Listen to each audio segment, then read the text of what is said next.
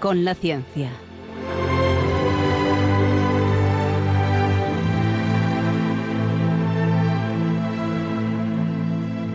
Dirigido por Javier Ángel Ramírez.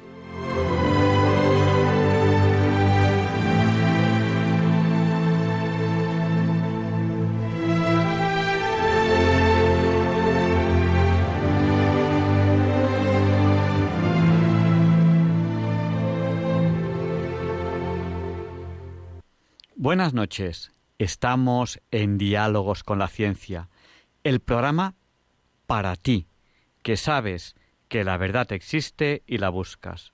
En Radio María, gracias a Dios, todos los viernes en sus dos primeras horas.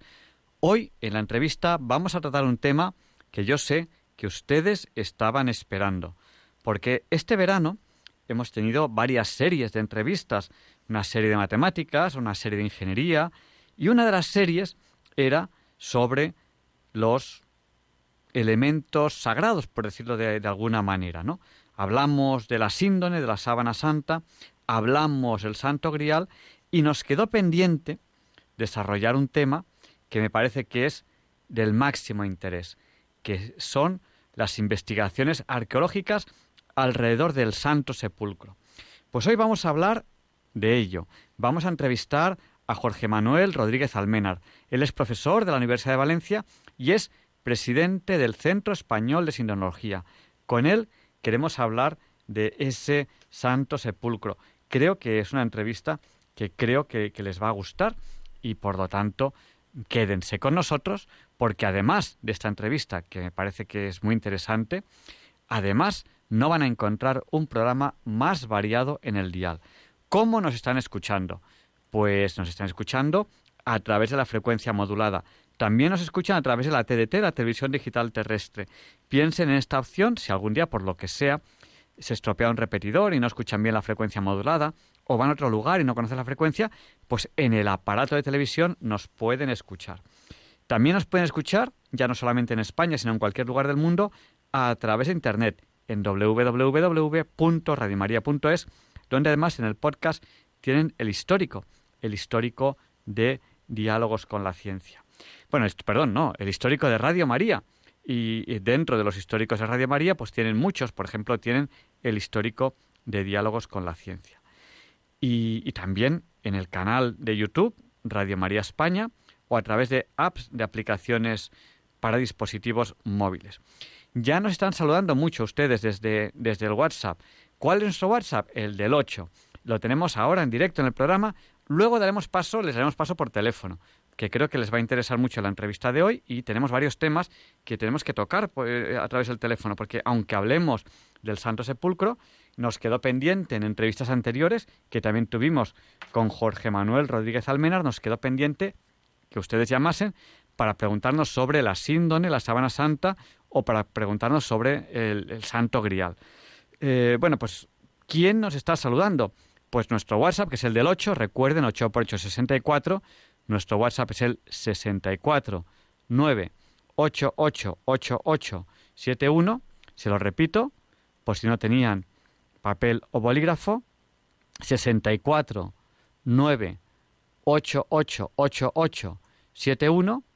Pues a ese WhatsApp nos está saludando, por ejemplo, Jesús Alba desde Alcira, en Valencia o también Emilia desde Alicante, Pilar de Coria desde Barcelona.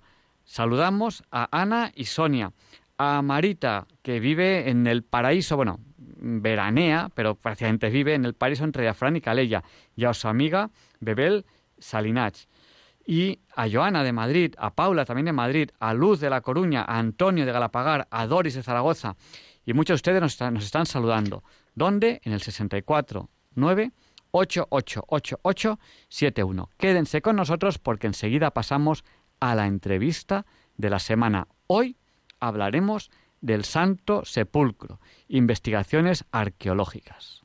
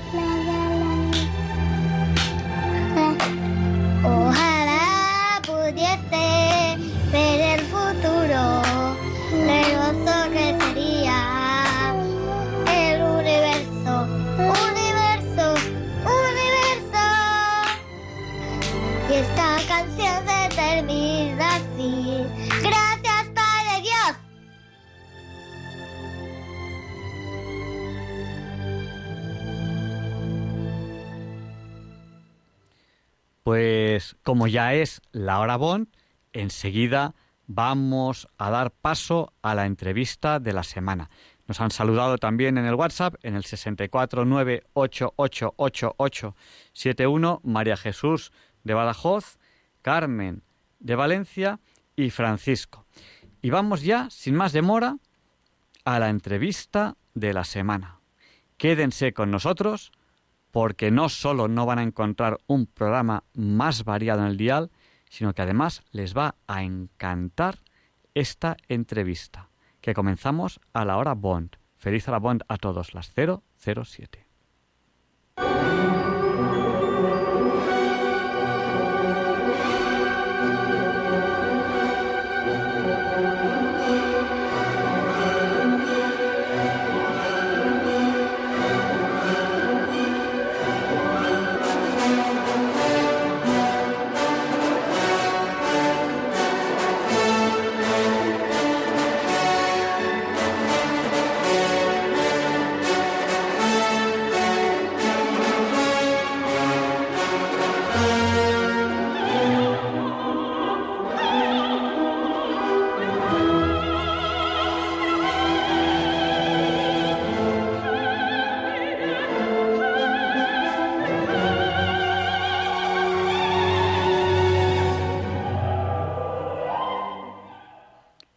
Saben ustedes bien que esta es la sintonía con la que presentamos la entrevista de la semana.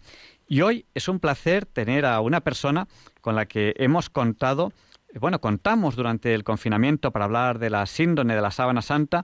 Después, ya pasado el confinamiento, tratamos con él el tema del Santo Grial, del, del Cáliz de Valencia. Y hoy vamos a hablar con él de el Santo Sepulcro. Él es Jorge Manuel Rodríguez Almenar, es profesor de la Universidad de Valencia y presidente del Centro Español de Sindología. Eh, buenas noches, Jorge. Hola, buenas noches. Encantado de estar aquí de nuevo. Bueno, pues eh, a lo mejor, eh, aunque luego podamos mencionar un poquito el Santo Grial o podamos mencionar un poquito la síndone, por lo menos ver un poco qué es eso del, del Centro Español de Sindonología para reubicar a nuestros oyentes y a lo mejor alguno no escuchó las entrevistas anteriores.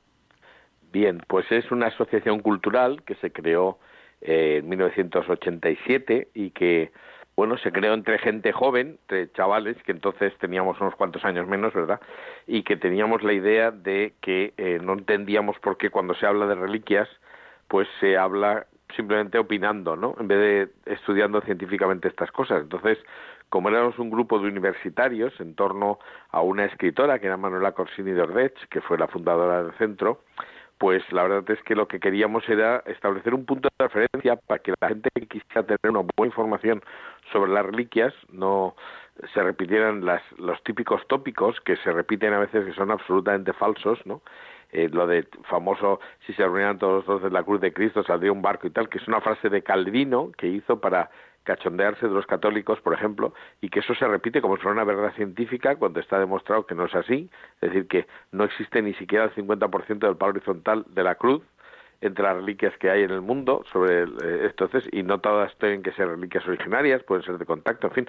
Este tipo de cosas que se repiten muchas veces y que todo el mundo da por supuestas como si fueran verdad pues bueno, queríamos eh, dejarlas en su sitio, es decir, establecer lo que es eh, hasta qué punto podemos decir que tal cosa es tal cosa, tal reliquia es tal reliquia, bueno, pues estudiarlas como si fuera un objeto científico, es decir, como si se pudieran estudiar, que se pueden, eh, los objetos pues no son conceptos que se puedan discutir, sino que los objetos se tienen que estudiar. ¿no? Entonces, dentro de las reliquias o de los objetos que se atribuyen a Jesucristo, pues, eh, por supuesto, el número uno sería la, la, esto, es decir, la sábana santa, y, una reliquia que no hemos hablado, que es reliquia complementaria, que la pobre tiene la culpa, o sea, tiene la, desgracia de estar en España, que es el Santo Sudario de Oviedo, y que es reliquia complementaria de la Sábana Santa y que hemos estudiado nosotros, y aparte de eso, pues, eh, pues por supuesto Santa Cali y algunas otras.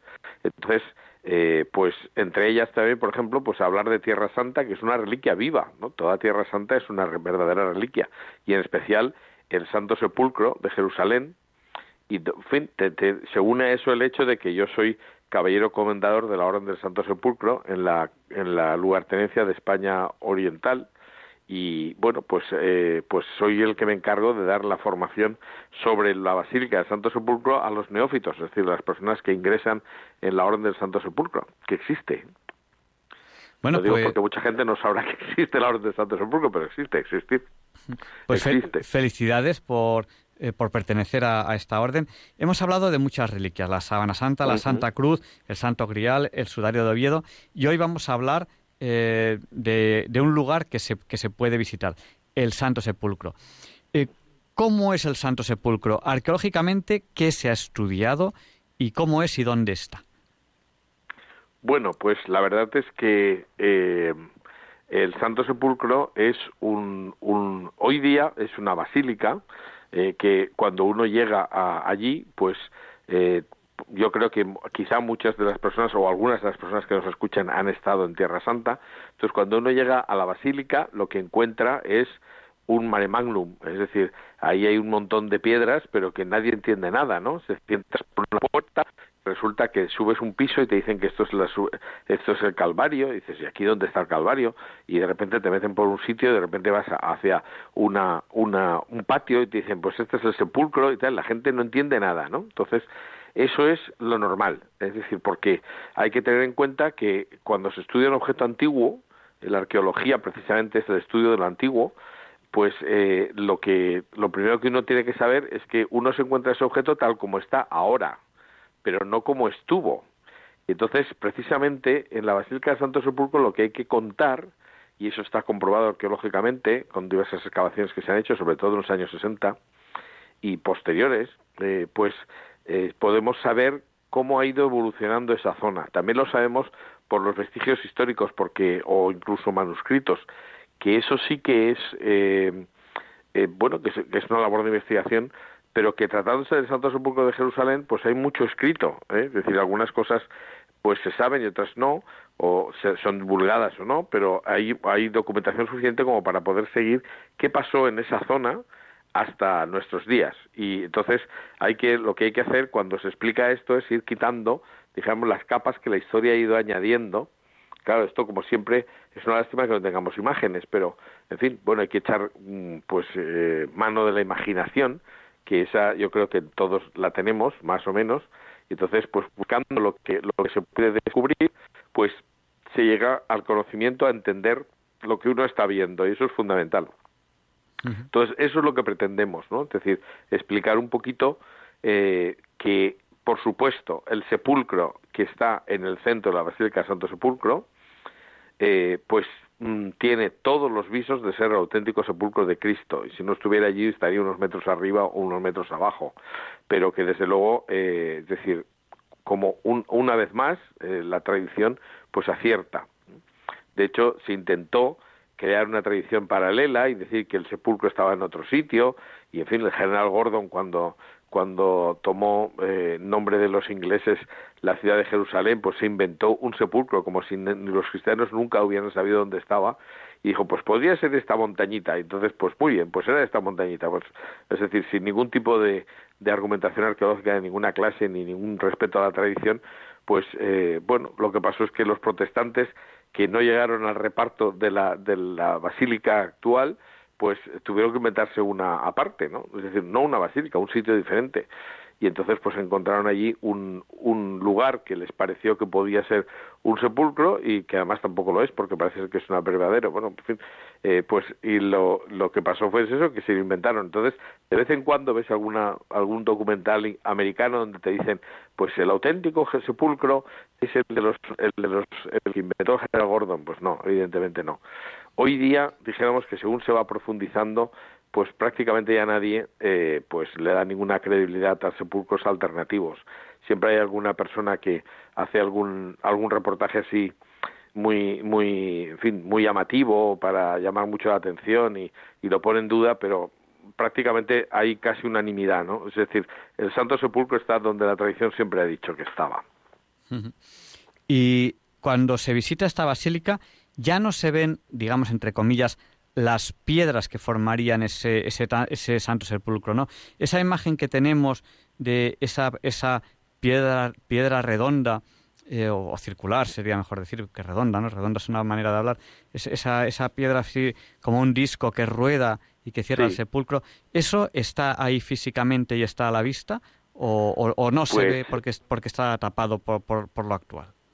Bueno, está, en fin, toda esa parte se destruyó cuando se construyó la basílica, ¿no? Entonces, eh, precisamente, dijéramos, la primera sala, que era donde se preparaba el cadáver, eh, esa se eliminó. Y como dice, como dice San Jerónimo, precisamente que es un santo del siglo IV, que tiene una mentalidad absolutamente moderna, porque dice, he ido a Tierra Santa, estoy, no estoy hablando sin papeles, ¿eh? por cierto, me he dejado las chuletas con las fechas, o sea que puede que alguna fecha me vaya un, un año para arriba o para abajo, pero bueno, yo creo que será lo mismo. Eh, pues eh, San Jerónimo dice que él ha ido a Jerusalén intentando ver cómo era el sepulcro del Señor y se ha quedado y se quedó sorprendido porque dice los, la tierra ha dado paso a los mármoles y dice intentando eh, buscar lo que era real, dice que es lo que se ha tirado a la basura. No es literal, pero más o menos dice eso, ¿no? Es decir, que se han, han derribado, han tirado lo que era eh, auténtico para, para crear una, una, pues eso, una pequeña ficción con mármoles, ¿no? Pero bueno, eso es consecuencia de la época. Es decir, el que es muy moderno es San Jerónimo, que buscaba ver cómo había sido, cómo había sido el lugar. Y, pero eso en el siglo IV era impensable. Es decir, cuando eh, Santa Elena eh, pero quizá a lo mejor lo, deberíamos explicar un poco en orden, ¿no? Pero bueno, Santa Elena eh, sabemos que estuvo cuando se excavó el Santo Sepulcro, no era excavadora ni mucho menos, es decir, lo que pasa es que era la madre del emperador y entonces buscó eh, pues estar presente cuando se excavara el lugar donde los cristianos decían que estaba el sepulcro y donde lo hallaron. Y entonces, claro, intentaron hacer una, un templo digno de Jesucristo. Entonces, lógicamente, pues eh, una cueva allí de piedra y tal, pues no les parecía suficiente, ¿no? Dejaron la, la, la segunda cavidad, porque el sepulcro del que se describen los evangelios, pues tenía efectivamente una piedra rodante, como una rueda de molino que cerraba una entrada, y luego había, pues eso, a partir de esa puerta, que era una puertajita, se eh, entraba en una primera estancia que tenía un banco rodado donde se preparaban los cadáveres, y luego una segunda estancia que podía estar o bien mm, formada por o bien por nichos, es decir, que se colocaban los como en los cementerios actuales se colocan los cadáveres en perpendicular a la pared, ¿eh? es decir, en oquedades, o bien pues había una segunda sala que a la que se pasaba también por una por una, un pasadizo pequeñito, una puerta pequeña y entonces ahí estaban pues un, una un, una tumba con arcosolio, es decir, con una losa eh, como una especie de banco que tenía pues un arco encima que, que cubría eh, esa, esa, esa, ese lugar ¿no? donde se perdón, donde se colocaba el cadáver. Entonces bueno pues lo que hicieron fue derribar todo lo que no fuera la, la segunda estancia donde pensaban que había estado el cuerpo de Jesús. Esto ya digo se hace cuando se construye la basílica pero esa basílica se construye, por eso digo, vamos a ir un poquito por orden, vamos a ir al, principio. Jesús muere el año 33 aproximadamente eh, después de Cristo, ¿no? Según, la, según nuestra cronología. Entonces, el año 33, eh, pues claro, aquello es, un, aquello es un sitio que está, digamos, abierto al público, lo que hay es, pues, una, una en una roca se ha excavado un sepulcro.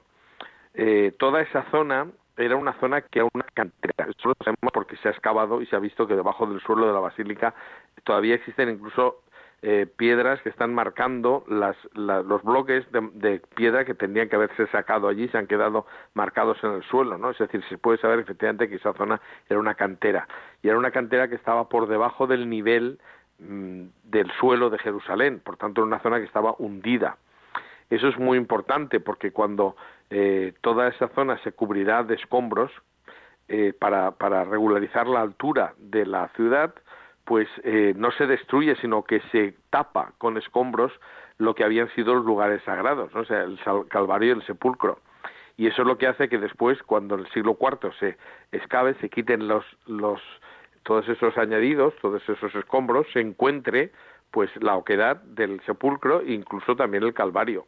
Es decir, que eso ocurre. Es decir, el año, dijéramos que básicamente el año 33 muere Jesucristo, el año 44 ya se sabe que toda esa zona se incorpora a la ciudad, es decir, eso estaba en las afueras de Jerusalén, pero se hace una muralla más grande, entonces se incorpora ese nuevo barrio y muy probablemente en ese momento se reinó de escombros para que estuviera al mismo nivel que el resto de la ciudad y eh, bueno pues eh, eso es lo que preserva la eso es lo que preserva la ciudad mejor dicho la ciudad no lo que preserva la, zona eh, la ciudad fue destruida en el año 70 con Tito que eh, pues destruyó radicalmente la ciudad de Jerusalén, pero toda esa zona ya estaba cubierta de escombros, o sea que todo eso ya estaba eh, preservado. En el año 125, el emperador Helio Adriano se dedica a una ciudad a sí misma, que es la llamada Elia Capitolina, y reconstruye Jerusalén, pero intentando borrar todo el pasado, es decir, cuadricula las, las calles. Esto es una de las cosas por las que, dijéramos, se puede saber con total seguridad que cuando se hace la Vía Dolorosa, pues no se pasa por las calles que vio Jesús porque estarían probablemente más bajos, ¿no? Es decir, eh, la, ciudad que estamos viendo ahora es una ciudad que, igual que le pasa a la Basílica, pues ha sido modificada muchas veces. Es decir, tiene unas calles que están, pues eso, cuadriculadas al estilo romano, y eh, bueno, pues había una calle principal que era el Cardo Máximo, que era la, avenida que iba del norte al sur con, con pórticos, y del este a oeste iba el Decumanus y entonces es como una especie de cruz que marca la nueva ciudad y en torno a ese cruce pues se, va construyendo todo alrededor. Lo que ocurre es que eh, se van haciendo calles mm, perpendiculares, ¿no? Entonces eh, la zona del sepulcro no se toca porque está eh, está oculta, está oculta por escombros porque ya estaba oculta por escombros. Entonces, pero claro, llegan los romanos y entonces construyen ¿Y qué hacían los romanos habitualmente? Como se han hecho todos los pueblos, los lugares de culto tradicionales eran sustituidos por los lugares del nuevo culto. Entonces, en Jerusalén, teóricamente, el único lugar de culto tendría que ser el templo. Pero, curiosamente, los romanos construyen justo, qué casualidad, donde estaba el Calvario y el sepulcro, encima construyen un templo dedicado a Venus. Eso es muy significativo porque lo que hacen es marcar el lugar que ya tenía un cierto culto cristiano y que los romanos no distinguen entre judíos y cristianos, ¿no? Y entonces ellos piensan que eh, es otro lugar de culto y ellos colocan un templo dedicado a Venus sobre el Calvario del Sepulcro. Las actuales excavaciones arqueológicas que se han hecho eh, pues eh, recientemente, en el siglo XX, pues han descubierto que efectivamente donde está el, el Calvario está lo que tiene que estar, es decir, el templo eh, es decir, los restos del pozo de las oblaciones del templo de Venus, es decir, está exactamente en el sitio en el que eh, se desmontó el templo de Venus para edificar la, basílica actual, que es de, la época de Constantino, aunque con muchas modificaciones. Entonces, eh, bueno, pues en definitiva, o sea, en el siglo IV, a partir del concilio de Nicea, en el que en el año 325, pues está presente el emperador Constantino, el obispo de Jerusalén, en vista de que Constantino es favorable al, cristianismo, por lo menos a permitirlo, aunque no fue él, sino un poquito después cuando se estableció como religión oficial, pues eh, el obispo Macario le pide al emperador que como gesto de buena voluntad deje de profanarse el lugar de la sepultura de Cristo y que se desmonte el templo de Venus, que además era una diosa un poco casquivana, ¿no? Y entonces, eh, bueno, pues el emperador está de acuerdo, entonces desmonta un templo romano y excavan y efectivamente ahí está, bajo de, la, de la zona excavada, es donde se encuentra la, eh, la cueva y se encuentra también el montículo y se encuentra también una cisterna donde se aparecen tres cruces o tres palos horizontales de la cruz más que tres cruces, ¿no? Entonces, uno de ellos tiene eh, junto a él una tablilla que pone Jesús Nazareno, rey de los judíos, que es lo que dice exactamente el Evangelio, entonces entienden que ese es la, leño horizontal de la, de la cruz de Cristo, y los otros dos suponen que será el de los buenos, del, del buen y el mal ladrón, pero eso no lo sabemos con seguridad. Pero está claro que si una de estas de estos palos pone el nombre del, del reo, pues o es de Jesús o tendría que ser una falsificación, pero no puede ser de otro porque tiene el nombre.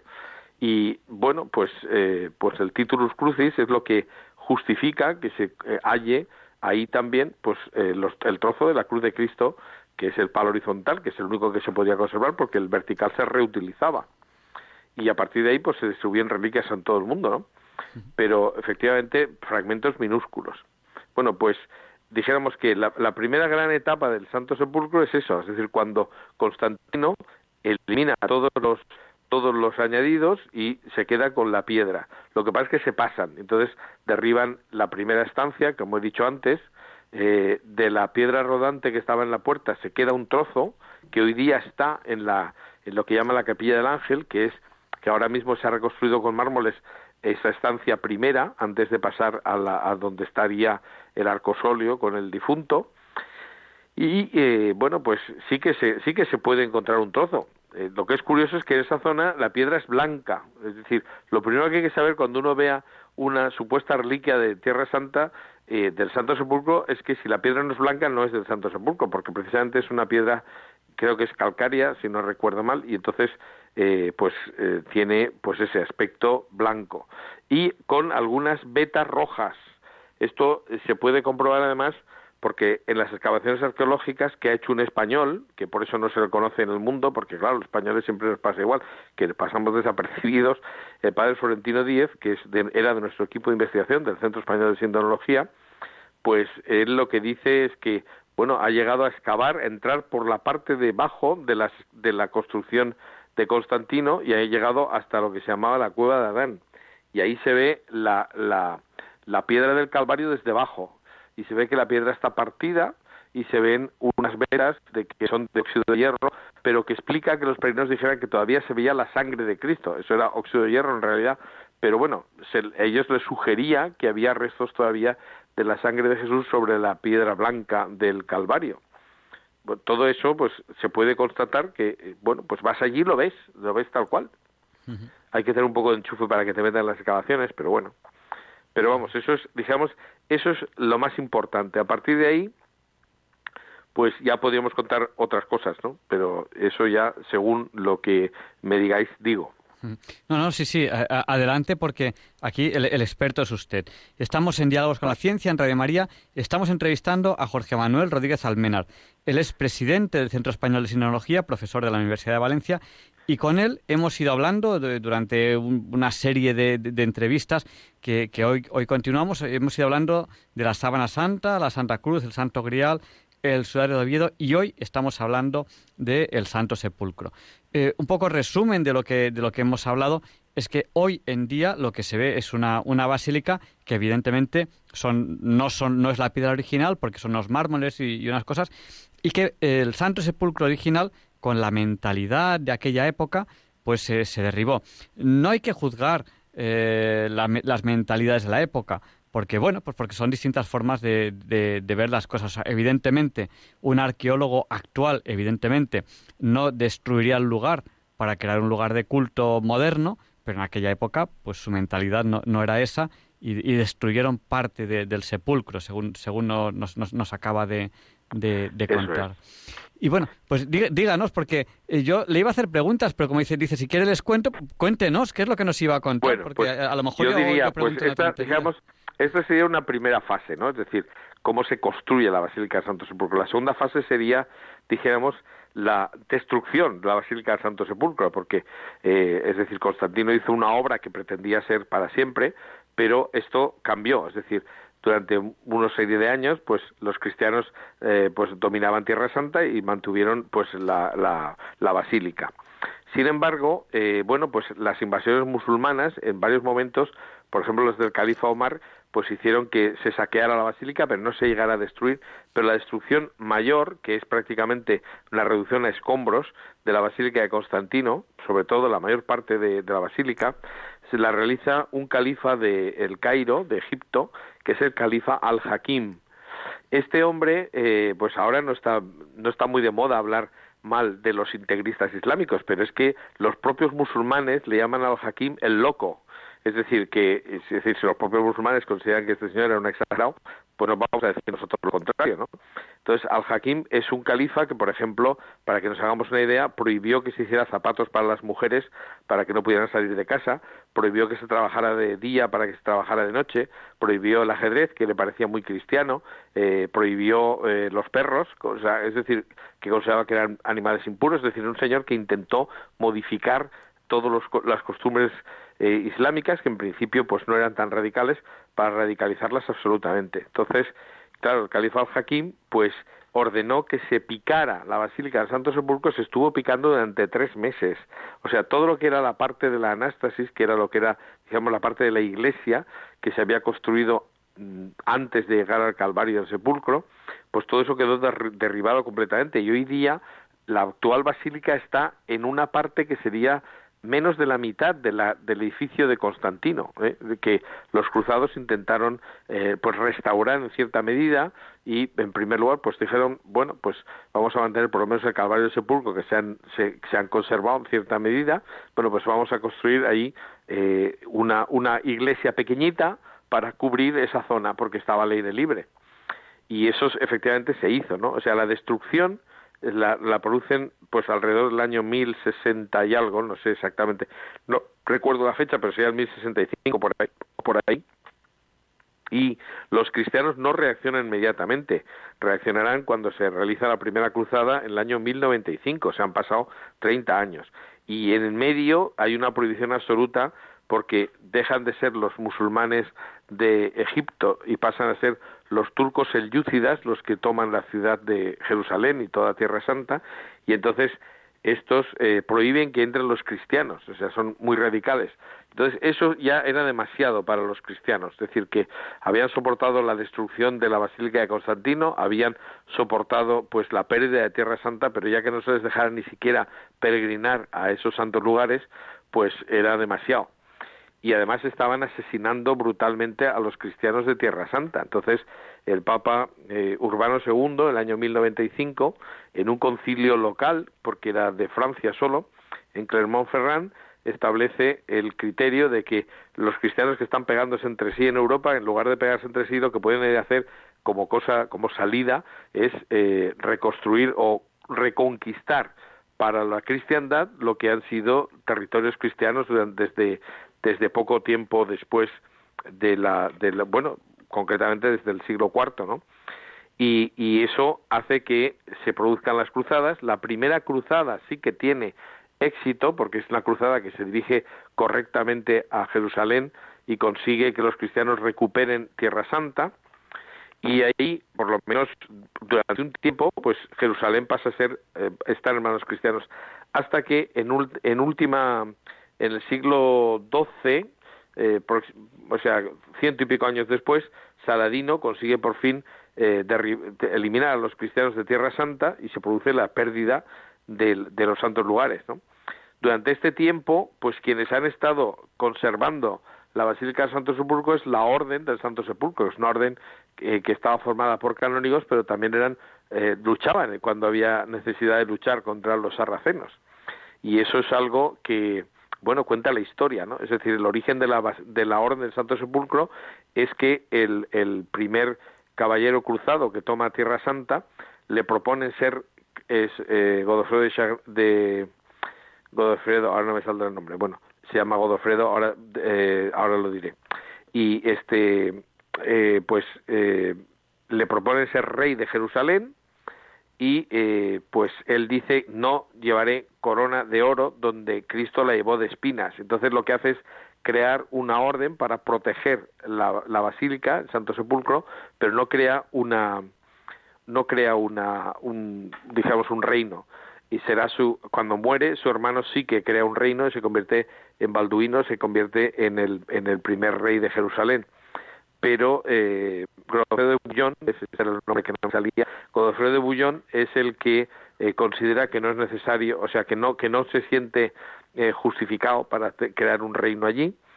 Y bueno, pues durante ese tiempo se crea una, ya digo, la Orden de Santo Sepulcro es la que defiende Tierra Santa y concretamente el Santo Sepulcro. Cuando se pierde definitivamente la zona, pues eh, curiosamente o casualmente, quien se presenta delante del sultán es San Francisco de Asís, que ahora está de moda porque se lo ha citado el Papa con la encíclica eh, que acaba de salir, y lo que pasa es que lo que se dice allí no es exactamente lo que pasó, porque San Francisco no considera a los musulmanes hermanos ni de casualidad, vamos, o sea, eso de fratelli tutti lo dice San Francisco de sus hermanos franciscanos, no lo dice los musulmanes. Es más, San Francisco se presenta ante el sultán y lo que dice es eh, que va a demostrar que Cristo es el auténtico, es el auténtico, eh, bueno, es el redentor, ¿no? Y entonces incluso le propone al sultán que lo tire al fuego y dice, si me quemo será por mis pecados, pero si no, será precisamente por, por prueba de que Jesucristo es, es el, el único redentor, ¿no? no obstante, eso debió impresionar mucho al sultán de Egipto y entonces lo que hace es decirle, bueno, ve a San Francisco vestido de harapos y que estos no son guerreros y entonces le, da le da el permiso para que ellos y sus sucesores eh, estén siempre en Tierra Santa.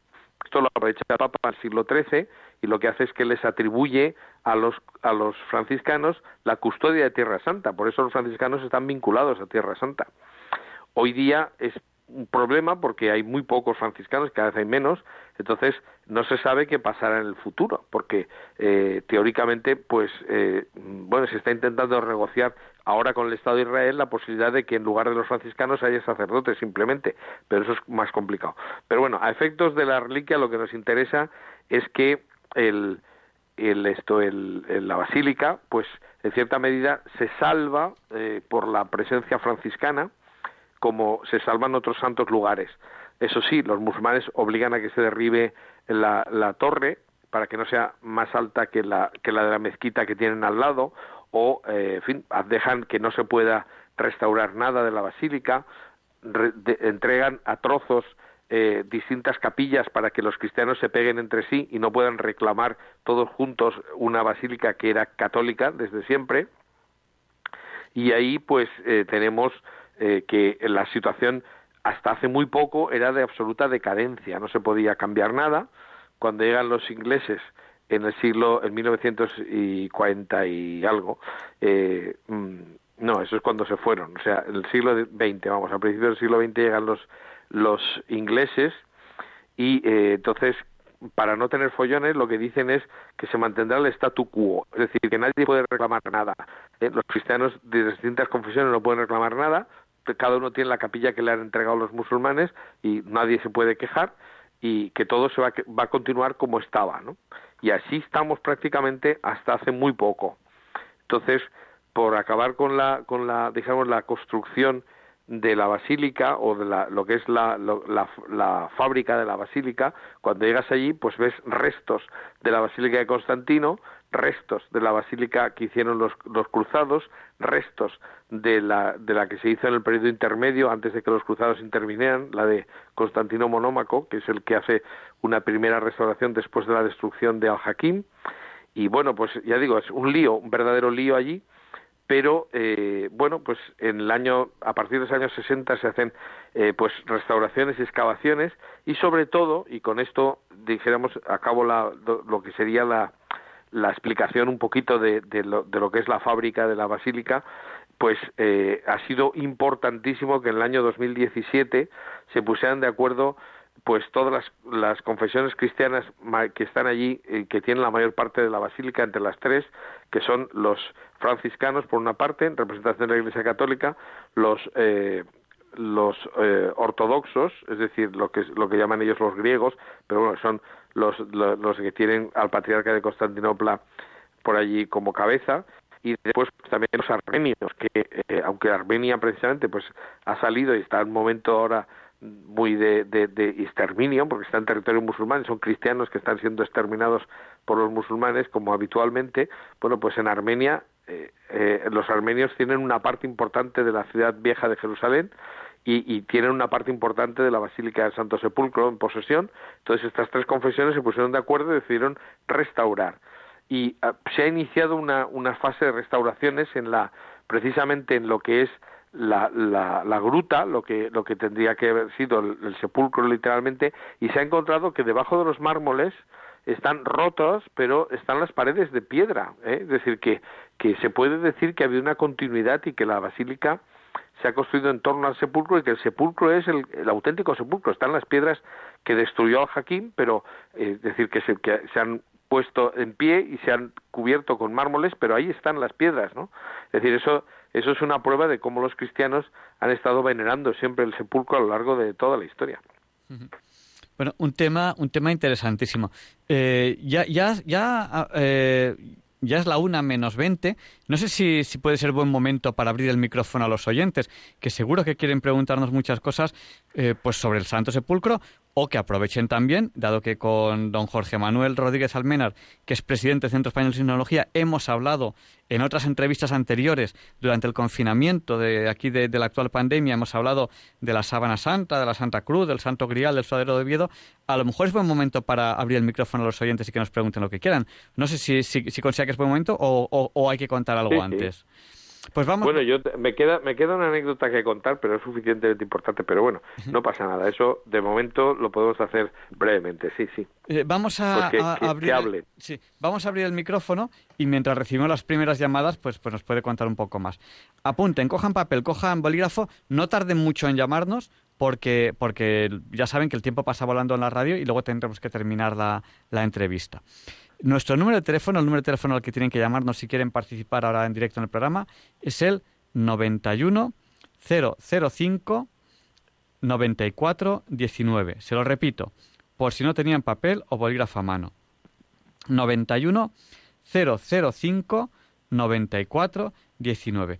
Y mientras recibimos las primeras llamadas, que las cojo yo aquí tranquilamente desde el estudio, digan, cuéntenos un poco esta anécdota que quería contarnos. Pues lo que quería decir es una cosa que es muy desconocida entre los católicos y conocidísima entre los ortodoxos, y es que el motivo de la destrucción de la Basílica del Santo Sepulcro es un milagro que se celebra allí todos los años. Y esto es algo que la gente no conoce porque hubo un papa en un momento determinado que dijo que no se vuelve a hablar más de esto, y entonces no se habló más pero los cristianos entonces seguían lo que decía el Papa a pejuntillas, ¿no? los católicos. Pero es verdad que al Jaquín, ¿por qué reacciona destruyendo la Basílica de Santo Sepulcro? Pues porque le cuentan que todos los sábados santos, desde el siglo IV, y hay, recientemente yo he visto un libro que hay pues 44 testimonios de personas de todos los tiempos hasta la actualidad que han estado presentes en esa, en esa ceremonia que es la llamada ceremonia del fuego santo. Entonces, el sábado santo, eh, por la tarde, se produce un hecho que, según dicen los ortodoxos, eh, lo que ocurre es que entra el patriarca y, eh, bueno, pues se encienden. Así como nosotros en la vigilia pascual encendemos un fuego en la puerta de la iglesia y con ese fuego se enciende el cirio pascual, ellos dicen, eso es el, el origen de esto, es que desde el siglo IV el, el cirio se encendía, no era un cirio todavía, entonces era, eran, eran candelas de aceite, se encendía solo dentro de la basílica, dentro del lugar del, del sepulcro de Cristo. Entonces, claro, esto nosotros que no creemos ahora en los milagros pensamos que eso no puede ser y tal y cual, pero lo cierto es que es una tradición ha cambiado eh, los, los, poderes políticos ha estado en manos de musulmanes, Tierra Santa, no solamente de cristianos, sino de musulmanes, de eh, judíos, evidentemente. Últimamente está la policía de Israel, entra para asegurarse de que no haya trampa ni cartón y ahí, eh, salvo en la, en la zona de la edícula, o sea, lo que es el, la, la, la, cavidad donde está la piedra supuestamente del sepulcro, pues salvo allí, pues eh, está controlado todo para que nadie meta ningún tipo de, de cerilla. Bueno, pero claro, hoy día aún sería posible encender pues con un aparatito pequeño, pero en el siglo IV encender eh, candiles de aceite era muy difícil porque el aceite tiene que tener unas condiciones especiales, tiene que estar caliente, tal, y lo que se hace es que se cierra las puertas de la zona del sepulcro, se cierran y se lacran y solo se entra para la ceremonia. Entonces la ceremonia es bastante breve y cuando sale el, patriarca sale con las velas encendidas, ahora ya son velas y todo el mundo eh, en un momento pues ese fuego se extiende por toda por toda Jerusalén y lo que hace reaccionar al califa al-Hakim con gran eh, disgusto por él es que se entera de que muchos musulmanes iban a la Basílica del Santo Sepulcro y encendían las lámparas de las mezquitas precisamente tomando el fuego del fuego santo del sábado santo. Y entonces, claro, él cuando dice, pero ¿cómo es posible? Esto no puede ser, los cristianos son una, una religión falsa, ¿no? Y entonces le dicen, bueno, es que eso es un truco, eso es un truco. Entonces él dice, ¿cómo, cómo podemos consentir que los musulmanes, esto no es literal, pero más o menos sería así, ¿cómo podemos consentir que los cristianos engañen a los musulmanes? Entonces dice, bueno, pues que se, que se destruya completamente la basílica. Y eso es justo lo que hacen, ¿no? Es decir, que eh, claro, yo pienso muchas veces que hubiera ocurrido si los cristianos en algún momento hubieran atacado la, la Kaaba, ¿no? hubieran atacado eh, eh, la Meca, pues la reacción hubiera sido brutal. Los cristianos en vez de eso no reaccionaron hasta casi un, bueno, pues varias décadas después y, ya en última instancia, como dice el Papa eh, Urbano II cuando convoca la primera cruzada, dice que esta es una, una, un empeño, una, una actividad que tendría que haberse empezado hace mucho tiempo, porque la sensación que dan los cristianos cuando no reaccionan ante la destrucción de la basílica es que no pueden, ¿no? Entonces, en el mundo en el mundo oriental, cuando uno no venga una muerte o algo así, se considera que es que no puede, que es débil. Entonces, la sensación que dieron es que los cristianos no podían, o sea, no que hubiera perdón ni nada de eso, no, eso no lo entendían. Entendían que eh, que los cristianos no habían defendido el Santo Sepulcro porque no no eran fuertes, ¿no? Esto nos llevó a, pues a tener luego después que empezar las cruzadas en las que hubo de todo, hubo cruzadas buenas, malas y regulares, o sea, tampoco podemos juzgar como como ha dicho muy bien eh, los lo que son las las intenciones y la mentalidad del momento. Hoy día no vamos a hacer una cruzada de matar a nadie, ¿no? Pero en principio, pues en aquel momento se entendía perfectamente justificado, sobre todo porque era lo que hacía todo el mundo. Pero en fin, eso es curioso, es decir, la, la, ceremonia del fuego santo es completamente desconocida en Occidente, pero sin embargo todos los países ortodoxos le dan muchísima importancia y incluso cuando se, cuando se, eh, se inventa la, la, ceremonia del encendido del pebetero en los Juegos Olímpicos se hace una especie de, de, caricatura de eso, donde hay un fuego que se enciende en Olimpia y tal y cual y se lleva la antorcha hasta otro sitio. Eso es lo que hacían los cristianos con el fuego, el fuego sagrado que se llevaba en unas en unas linternas y se distribuía por todo el mundo y todavía hay países en los países ortodoxos pues eh, hay gente que va desde Jerusalén y va llevando ese fuego santo a todos los lugares de la ortodoxia entonces, bueno, pues eso, que son hechos históricos curiosísimos que no se conocen. Y ese, ese milagro que, del que históricamente se, se habla, eh, ¿se, sigue, ¿se seguiría produciendo hoy en día? se, se, sigue, se sigue produciendo, sí, sí. Se sigue produciendo. Y eh, lo sorprendente es que es así. Además, los testigos dicen que, bueno, incluso han entrevistado al patriarca ortodoxo y él lo que dice es que él ve que hay una especie de luz azul que se concentra en un momento determinado, hace una serie de oraciones y ese, ese enciende, el, enciende las, las velas. Y además eh, una de las cosas que hacen muchos los que están allí presentes es que se pasan el fuego por la cara y comprueban que no se queman, ¿no? Durante un tiempo el fuego no quema y tal. Bueno, pues eso es, ya digo, es una cosa muy llamativa que es totalmente desconocida de Occidente y es una cosa que no puedo entender, ¿no? Bueno, pues eh, era desconocida hasta hoy, 16 de octubre de 2020, que pues ya eh, aquí, ya lo sabemos todos, porque en Diálogos con la Ciencia, gracias a Jorge Manuel Rodríguez Almenar, es un milagro que, que, hemos explicado, que hemos contado.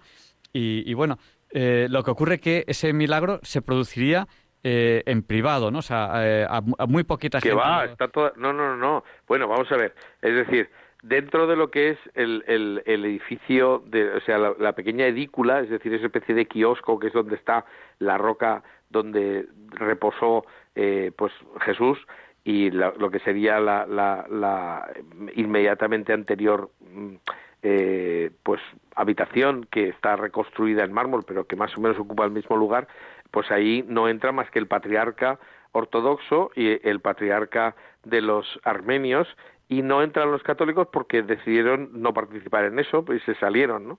Entonces, pues en, en protesta porque el, Santo Sepulcro se les habían robado a ellos y tal, bueno, en fin, por motivos históricos.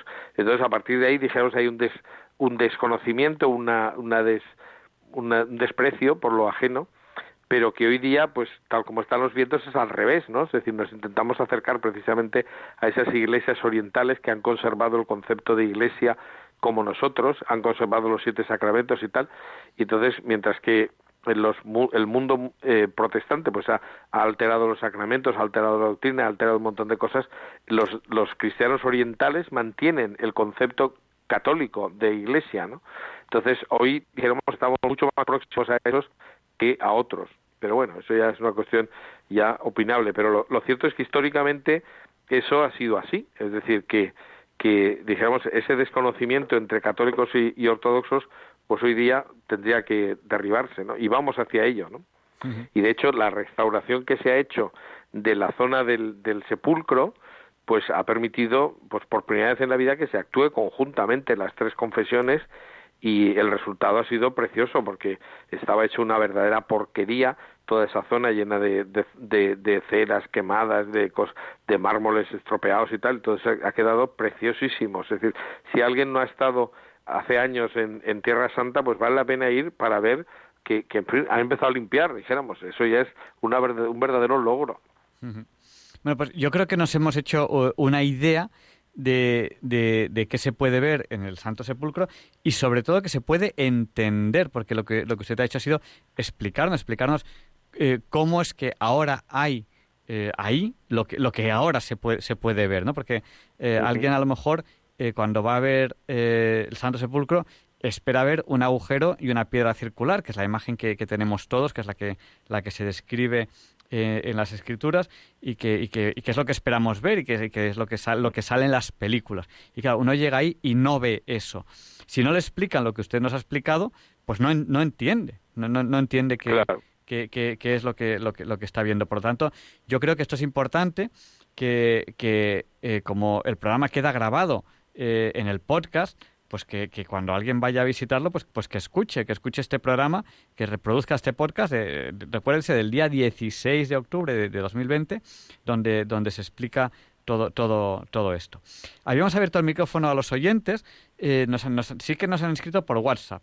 Y eh, nuestro número de teléfono, si quieren comentarnos algo, es el 91 005 94 19. En WhatsApp, pues hasta, hasta, Carmen, de, que está en Toronto, que, que, nos escucha muchas veces, nos dice que, que eh, nos, decía que estaba, que estaba escuchándonos y estaba eh, encantada de, lo que nos estaban contando. También nos han escrito desde La Rioja, eh, Francisco desde Burgos y todas las personas que, que nos han saludado antes. en otras entrevistas nos ha hablado usted de la sábana santa, la Santa Cruz, el Santo Grial y el Sudario de Oviedo. Son, podríamos decir, cuatro temas anteriores y ese es el, el Santo Sepulcro, que es radicalmente diferente, porque es la forma de entender eh, lo, que veremos, lo que se ve hoy, hoy en día, si se visita ese, ese santo lugar. Eh, ¿Cómo podríamos resumir un poco estos cinco temas para, para cerrar la entrevista? Que, es muy difícil, es muy difícil. Pero a lo mejor un pequeño resumen de cada uno de ellos, que es que es tremendamente difícil lo que les estoy proponiendo. Bueno, podemos hacer, hacer un resumen por elevación, es decir, más que entrar en detalles de todos ellos. Pues, hombre, yo lo que, lo que me gustaría poder decir es que eh, durante años, eh, bueno, concretamente a partir del, del, racionalismo que entra con la ilustración, eh, se tiene la idea de que todo lo que no se puede demostrar con la razón es falso. Entonces, eso supone un crack en, el entendimiento de las cosas, incluso de las cosas sagradas, pero también de las reliquias.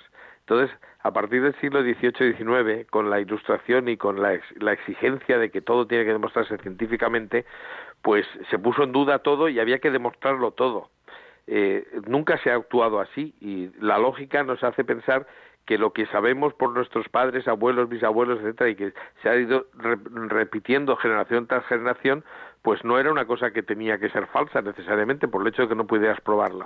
Es curioso ver que ahora, según la ciencia ha ido investigando, porque ahora ya tiene instrumentos, o muchos más instrumentos que en el siglo XVIII. O sea, cuando negaron todo, no tenían medios para comprobar nada. Es decir, decir que todo es falso si no lo puedo demostrar y tus medios de demostración son pequeñísimos, pues es una, una soberbia absoluta, ¿no? Es decir, decir, no, es que si yo no lo veo, no lo creo. Y ahora te dice la ciencia, pero tú sabes lo que estás viendo, si lo que ves no tiene nada que ver con la realidad, ¿no? Es decir, nosotros vemos colores cuando lo que hay son distintas longitudes de onda, en fin, todo ese tipo de cosas.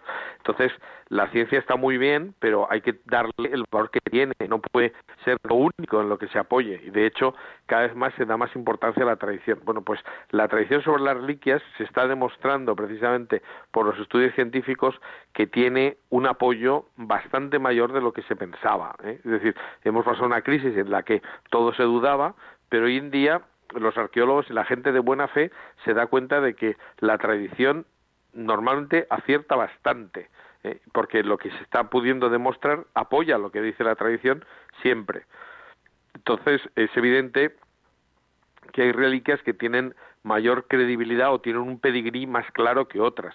Estas que hemos hablado son pues las que se consideran o las que yo considero las reliquias más importantes porque son las que tienen más estudios científicos y las que a las que más lejos se ha podido llegar y precisamente esos estudios lo que hacen es que nos dicen que bueno pues nos dan una información preciosísima sobre la persona que pudo estar eh, bueno que pudo estar dentro de la reliquia en el caso de la sábana santa o que pudo estar en contacto su rostro con ella como en el caso del sudario de Oviedo o eh, pues las las las, reliquias de la cruz que se hallan en, el Santo en la zona del Santo Sepulcro o incluso la, la realidad física del lugar del entierro de Cristo, todo eso no es un cuento.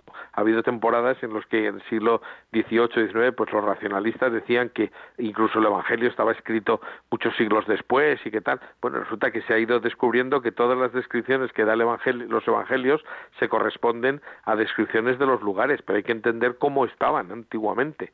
Es decir, por ejemplo, pues por decir un detalle, eh, pues hombre, es que hay mucha gente que va y dice, bueno, pero es que ahora la Basílica de Santo Sepulcro está dentro de la muralla y se supone que Jesús salió para ser crucificado fuera de la muralla. Bueno, pues es que la muralla que nosotros estamos viendo es la de la Edad Media. Es decir, en el siglo I se ha demostrado arqueológicamente que la muralla dejaba fuera a la zona que, que hoy día es el barrio cristiano. Entonces, eh, el barrio cristiano se construye precisamente ahí en torno a la Basílica del Santo Sepulcro. Entonces esto es algo que viene desde los primeros, desde casi el siglo I. Entonces, todo esto que lo que se pensaba, uy, esto es discutible, es dudoso, fíjate, el Evangelio falla y resulta que es al revés, según se va descubriendo, se va profundizando, pues se va descubriendo cada vez más que todo encaja perfectísimamente. Lo que pasa es que nosotros no teníamos medio de comprobarlo y según vamos teniendo medios para comprobarlo, vamos viendo que las reliquias cada vez más eh, pues pueden ser realmente lo que dicen ser. Hay veces que la tradición se ha deformado un poco, y se da una información parcial, pero si se profundiza en ella, pues se pueden entender las cosas pues perfectamente. Entonces, yo ya digo, más que hacer una, una eh, he intentado hacer más que una digamos, una visión de cada una de las reliquias que tienen muchísimo que decir y yo ahí sí que recomendaría a todo el mundo que fueran al postcat y vieran lo que contamos en las otras ocasiones eh, pero bueno pues hay que decir que eso, es decir, que no seamos tan chulos, es decir, que no pensemos que si no me lo demuestran no me lo creo, ¿no? Porque tú qué sabes, o sea, si tú no sabes, en fin. y, que, y, que, ahí están eh, los arqueólogos, los ingenieros pues, para, para, estudiar estos temas y, y, lo que no podemos hacer es, yo le llamo la cultura de bar, que es eh, decir algo sin haber hecho ningún estudio, sin ni siquiera haberse leído los estudios de la gente. Es que, Eso, eso, eso precisamente es eso es precisamente muy triste. Es decir, la gente que opina sin tener ni idea. Y cuando dices, bueno, pero tú qué sabes de esto, dicen, bueno, es que a mí me, me da igual saberlo. Dice, hombre, hombre, no te puede dar igual. Es decir, es que no es, no es lo mismo que sea o que no sea lo que estás diciendo. ¿eh? Ya digo, pues mm, yo por, por, dar un dato que además me acuerdo ahora mismo, eh, los trozos de la cruz de Cristo que están, que son mayores a un centímetro cúbico, que se encuentran en las catedrales en distintos lugares, son 4.000 centímetros cúbicos. Del palo horizontal de la cruz salen 46.800 centímetros cúbicos, porque comparando con la cruz que sí que se conserva, la que se supone que es del buen ladrón y que, bueno, puede ser de él o no, porque eso no lo podemos saber, pero la que se halló al lado de la cruz que se pensó que era la de Cristo porque tenía el titulus crucis, el, el, el, INRI, pues calculando que tuviera el mismo tamaño, pues salen 46.800 centímetros cúbicos, es decir, 10 veces menos o más de 10 veces menos.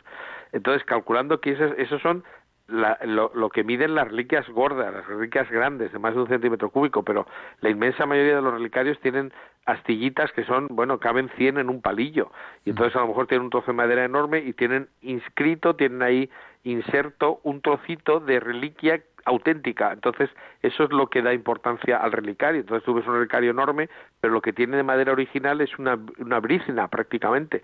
Pues pues aun calculando que hubiera muchísimos, muchísimos más de los que hay, o sea, no miles, sino millones de, de, de, de astillas de la cruz, no existiría ni el 50% del palo horizontal de la cruz, porque no, de 4.000 a 46.000 hay bastante diferencia, ¿no? Centímetros cúbicos.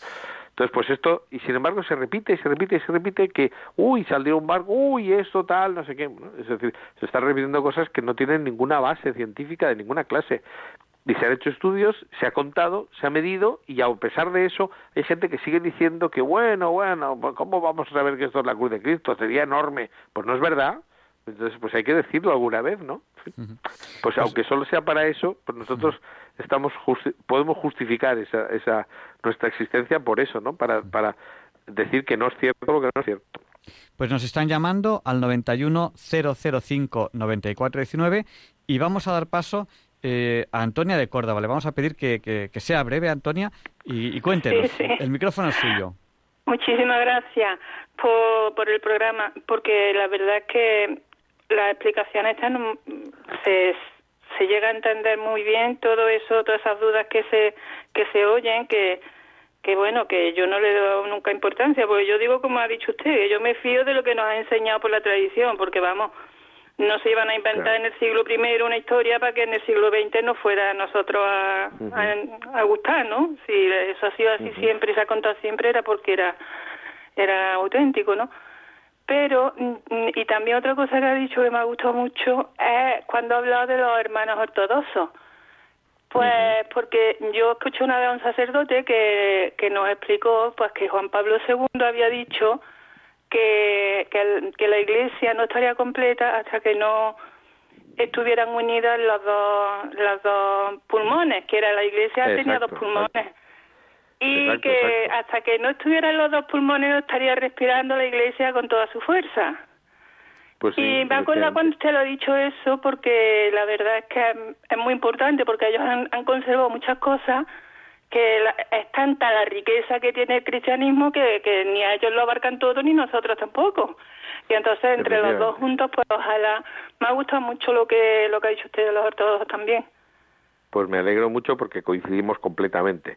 Eh, precisamente los ortodoxos han mantenido, como, no han, como ellos no han sufrido el racionalismo de la Revolución Francesa, ellos tienen muy vivo lo que es la espiritualidad y nosotros nos hemos pasado de racionales muchas veces, ¿no? Es decir, si no lo veo no lo creo, si no me lo demuestran yo, eso es mentira. Es decir, eso que hacemos nosotros en Occidente para los orientales es insólito. O sea, para ellos, eh, yo recuerdo haber visto, si me permite la anécdota, haber estado en, en, en Rusia, en, en, concretamente en Moscú, y la guía que nos estaba enseñando un museo, eh, pues, eh, pues habló de la imagen de Edesa, que yo pienso que es el original es la sábana santa, que estuvo durante siglos enseñando solamente el rostro y se copiaba y tal.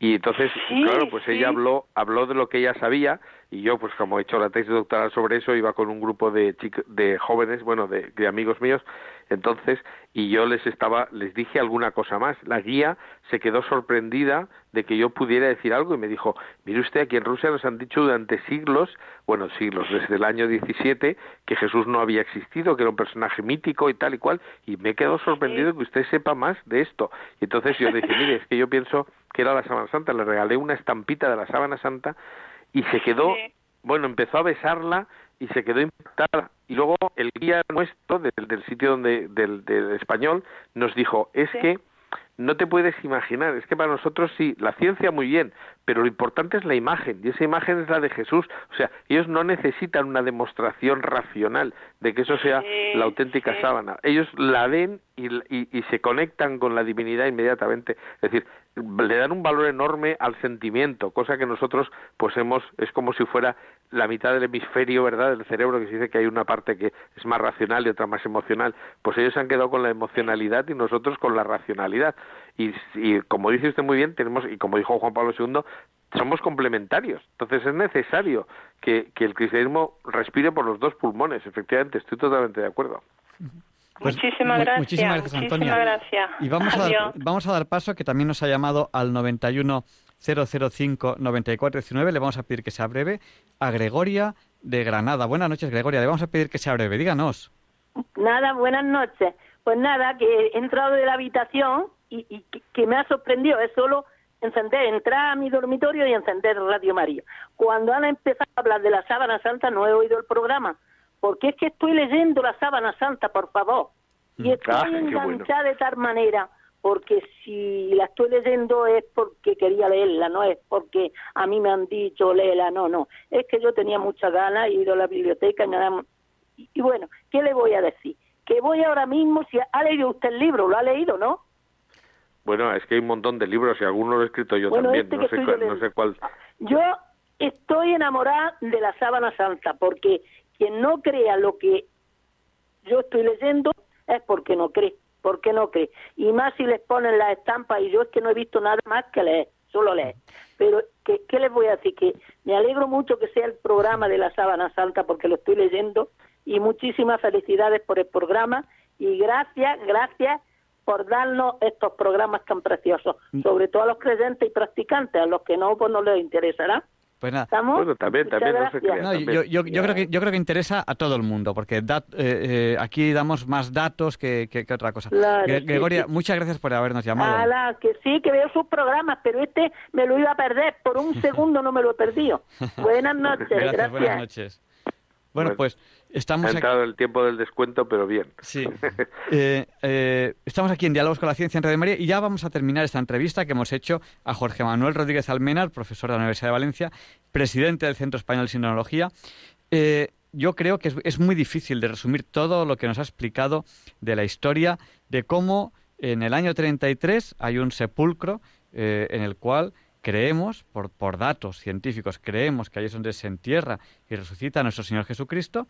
Y luego, pues la historia es larga, es compleja, ya hay que, estudiar el hay que escuchar el podcast completo, no lo vamos a repetir entero, hasta llegar a las actuales construcciones que tenemos ahora, que claro, uno llega y no ve no ve el Santo Sepulcro, pues porque partes se han destruido, porque partes es lo que queda, porque partes se han tapado, y es un poco lo que de lo que hemos hablado hoy. Eh, díganos eh, lo que usted considere oportuno, para porque un resumen es imposible de hacer. ¿Cómo terminar es- esta entrevista, do- don Jorge? Pues yo diría, y yo la verdad es que, en fin, eh, como soy de la Orden del Santo Sepulcro, nosotros, por ejemplo, una de las cosas que tenemos que hacer es una vez en la vida ir a Jerusalén. Entonces yo, claro, invitaría a todo el mundo a que fuera. Ahora es un momento que dice uno, pues con el COVID y todo eso es muy complicado. Bueno, evidentemente, ahora no. Pero yo creo que los cristianos deberíamos hacernos el propósito de ir a Tierra Santa.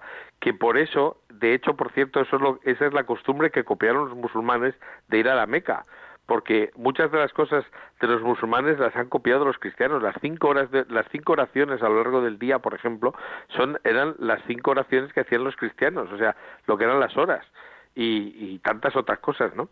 Entonces, incluso ellos también empezaron a decir lo de en el nombre de Dios para empezar las frases que ahora nosotros hemos perdido y ellos las mantienen. Bueno, pues yo yo diría, pues eh, una un buen propósito, es decir, bueno, no es tan caro y se puede ir de diversas maneras a Tierra Santa, pero yo creo que todo el que pueda debería, por lo menos, si no físicamente por internet o como sea, yo creo que los cristianos deberíamos conocer un poquito de nuestra fe, eh, también de los lugares donde esta ocurrió, porque, eh, como decía Vittorio Messori, eh, cuando decía hay gente que discute la historicidad de los evangelios y dice sin embargo los evangelios nos dan un cuadro es decir nos describen perfectísimamente el terreno y nos dicen cómo era todo y todo eso se puede comprobar entonces dice nadie hace un marco auténtico para un para un cuadro falso no entonces, es uno de los argumentos que dan, da muchos sobre esto, pero efectivamente, es decir, ver Tierra Santa es ver el marco donde se han producido los acontecimientos centrales del cristianismo. Y el cristianismo, hay que, no hay que olvidar que es una religión de, basada en la historia, es una religión histórica, eh, no es una filosofía como es el budismo, que puede ser que Buda fuera un personaje real o no, da igual, la filosofía puede ser la misma, pero Cristo eh, o sea, el cristianismo está basado en hechos históricos. La existencia de Jesús, la resurrección y la bueno la redención del hombre, eh, es decir, se basan en, en, en o cosas que ocurrieron en un momento determinado en un sitio concreto. Entonces, ir a esos lugares también es profundizar en el conocimiento de nuestro propio cristianismo. Y como paso intermedio, pues ahora que estamos viajando menos, a través de Internet podemos, vi- podemos visitarlos, entre comillas, de momento, hasta que, bueno, hasta que nos animemos a, a a- ya a recuperar los viajes, que, que yo también animo a todo el mundo a hacerlo, y, yo haré lo posible también por hacerlo, y de momento, yo lo que sí que hago bastante es ir a los lugares co- con, realidad virtual, ¿no? Yo ya digo que yo Claro. ya, yo en Venecia he estado ya muchas veces, en realidad no he estado nunca, pero yo sí que la he visitado mucho eh, y me muevo ya por los canales que parece que, que sea mi casa, ya eso ya me lo conozco. Pues también, Claro. también haré lo mismo en, en Tierra Santa y en, y en cuanto pueda, sí que es un lugar que... Bueno, y de la Basílica, de la Basílica de Santo Sepulcro hay una página web que no recuerdo, pero hay una página web que tú puedes ver en 3D, o sea, tú puedes ir moviendo la cámara y vas viendo cómo es toda la basílica, o sea, puedes visitarla eh, pues casi como si estuvieras allí. Mm.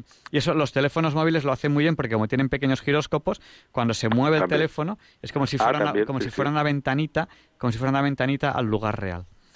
Sí, sí, sí. Pues muchísimas gracias por habernos dedicado su tiempo y no solo ahora, sino en todas las entrevistas que hemos tenido y, y bueno, le volveremos a robar tiempo cuando, cuando nos deje y yo, yo sé que... Pues yo encantado.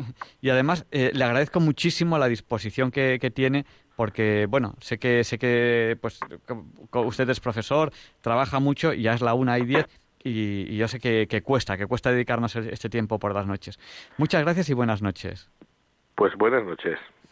y a continuación, Leonora de Miel Pérez de Madrid nos va a presentar la sección Pensar y Sentir.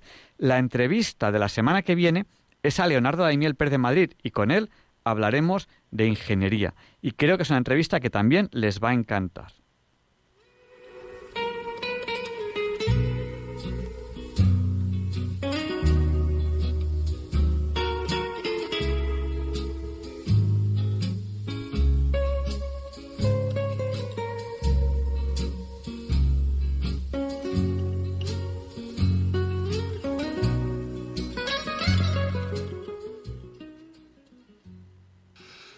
Buenas noches, queridos oyentes de Radio María. Soy Leonardo Daimiel y celebro estar de nuevo con ustedes. El 15 de octubre acabamos de celebrar la festividad de Santa Teresa de Jesús. Y en este año 2020 la celebración tiene una connotación especial, porque hace 50 años Santa Teresa de Ávila fue proclamada doctora de la Iglesia. El texto que les voy a leer hoy en Pensar y Sentir ha sido escrito por otra mujer, Caterina Ciriello, teóloga italiana, profesora de teología espiritual en la Universidad Urbaniana y también profesora de historia de la Iglesia en la Universidad San de Aquino, ambas en Roma. Les voy a leer un resumen de dicho texto que dice así. La primera mujer en ser proclamada doctora de la Iglesia fue Santa Teresa de Jesús, o de Ávila, la mística española y reformista carmelita en el siglo XVI. El Papa Pablo VI le confirió este título el 27 de septiembre de 1970, mostrando la riqueza y relevancia de su herencia espiritual. El año 2020 nos ofrece aniversarios muy importantes.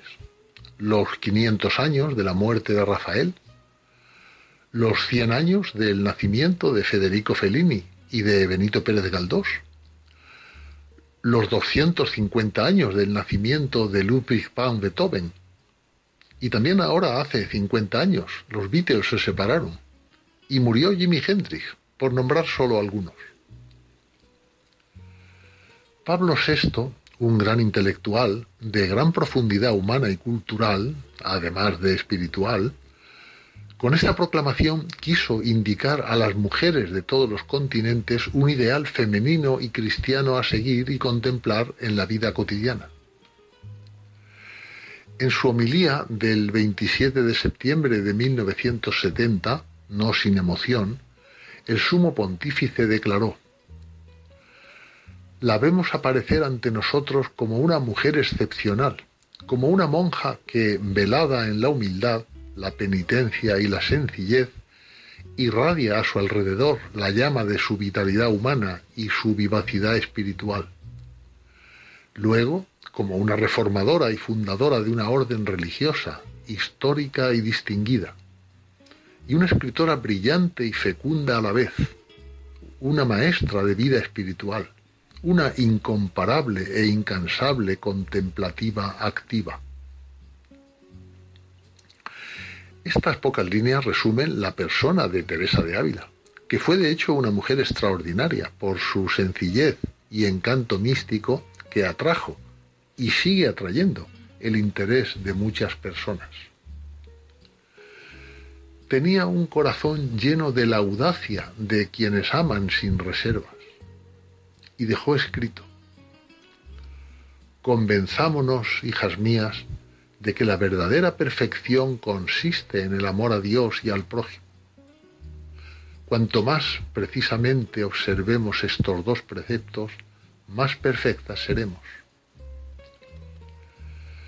Su singularidad, incluso como monja, no está arraigada en sí misma, sino en Dios, como ella decía, en las misericordias que el Señor me ha dado, en los dones divinos que la transforman en su ser y le dan la íntima certeza de que finalmente ha encontrado toda su vida.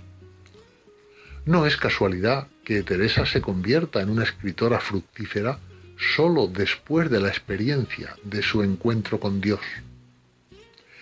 Y escribe lo siguiente, para mí la oración mental no es otra cosa que una relación de amistad. Es estar a solas con aquel que sabemos que nos ama. De la fidelidad a la oración y de la fe absoluta en Dios surge su vitalidad como mujer y como persona. Su fructífero apostolado es consecuencia de este cara a cara con Cristo, con quien se casó místicamente pero también es fruto del coraje y la obstinación con que afronta los acontecimientos de la vida. En un momento histórico religioso marcado por la reforma protestante y la presencia en España de la secta de los alumbrados, Teresa estuvo sometida a los duros procedimientos de la Inquisición. Pero no se desanimó y a lomos de un burro o en carretas se desplazó por la península ibérica para fundar sus 17 monasterios reformados. También fue la reformadora de los carmelitas descalzos, junto con San Juan de la Cruz. Por sus increíbles dones, Teresa de Ávila es todavía hoy un ejemplo vivo de todo lo que una mujer resuelta y decidida puede lograr en una época cerrada en la que no existía la virtud de una mujer que no fuera mirada con sospecha. La insigne maestra espiritual, indica a las mujeres de hoy un camino de fe fuertemente enraizado en Cristo y en la ascesis cotidiana, que en ella se convierte en mística, y esto para la mujer de todos los tiempos, en un contexto en el que Teresa no se conforma en absoluto, invitándonos a hacer lo mismo, para que ese mundo en el que vivió y la iglesia de la que se sintió profundamente hija, acepten la palabra de mujer. Y su palabra estaba profundamente arraigada en la Sagrada Escritura. El Evangelio, de hecho, era para Teresa un río de agua viva, donde podía venir y llenar su corazón. Y como mística inefable, en su obra Castillo Interior, colocó todo según su propia experiencia. De esta manera, Dios en el centro y el alma humana en el corazón de Dios. En esta sala, en el centro del castillo, el alma siempre permanece con su Dios, del que nunca se aparta. Y termina diciendo Caterina Chirello, recordemos las palabras pronunciadas por Pablo VI en 1970. Este es el mensaje para nosotros de Santa Teresa de Jesús, doctora de la Santa Iglesia. Escuchémoslo y hagámoslo nuestro.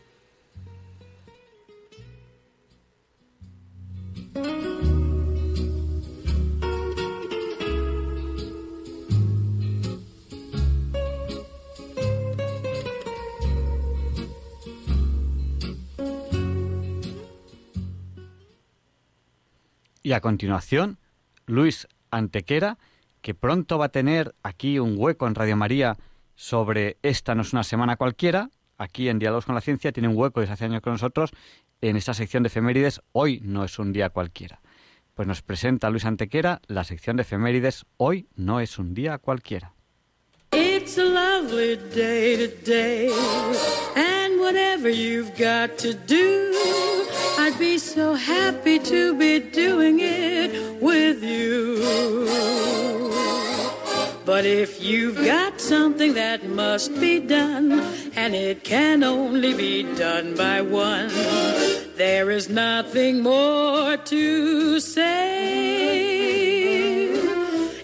Except it's a lovely day for saying it's a lovely day.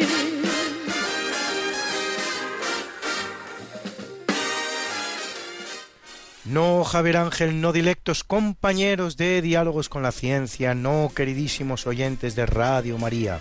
Claro que no es un día cualquiera, ningún día es un día cualquiera y este 16 de octubre que nos disponemos a comenzar ahora tampoco, porque en fecha tal, pero del año 646, en Toledo, se celebra el que es el séptimo concilio que lleva el nombre de la ciudad, verdadero órgano de gobierno de la monarquía visigoda española, no sólo en lo religioso, como invita a pensar el nombre, sino también en lo civil y en lo político.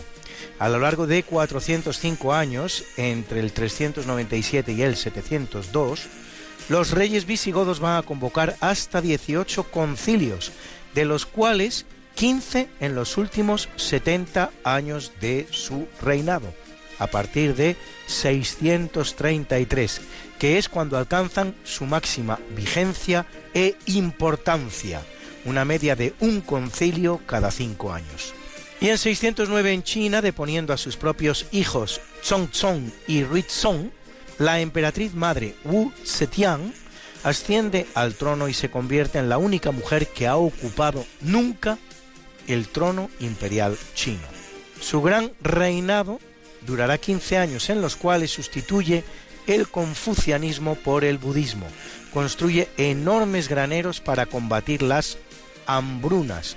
Toma muchas medidas de equiparación de la mujer. Construye el palacio más grande que se haya construido en toda la historia, el Palacio Imperial de Daming, y conquista Corea. Pero al final, un golpe de Estado le obliga a abdicar en su hijo Chongchong para morir solo unos meses después a los 80 años de edad.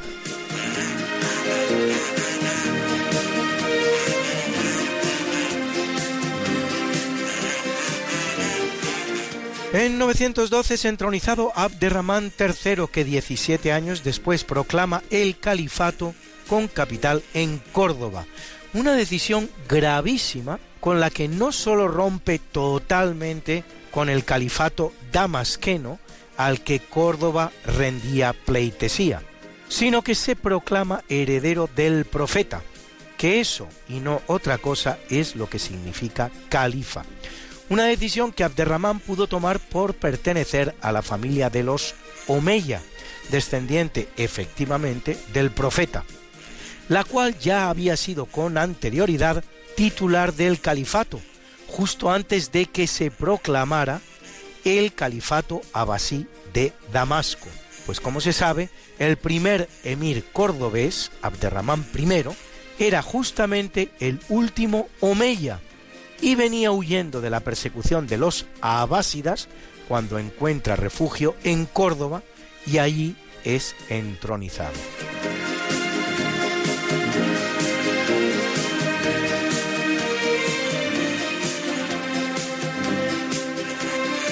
Es una fecha importante para la Iglesia, pues en 1311, convocado por el Papa Clemente V, se reúne en Francia el Concilio de Vienne, decimosexto de los 22 ecuménicos celebrados hasta la fecha. En él se tratan tres temas fundamentales, la cuestión de los templarios, acusados por el rey de Francia Felipe IV de los peores sacrilegios, la reconquista de Tierra Santa y las cruzadas y la reforma de la Iglesia. En 1689 es elegido Pietro Vitto Ottoboni más conocido como Alejandro VIII, vicentésimo cuadragésimo primer papa de la Iglesia Católica, que lo es poco más de un año, recordado por su acendrado nepotismo y por la creación de las diócesis chinas de Pekín y Nankín.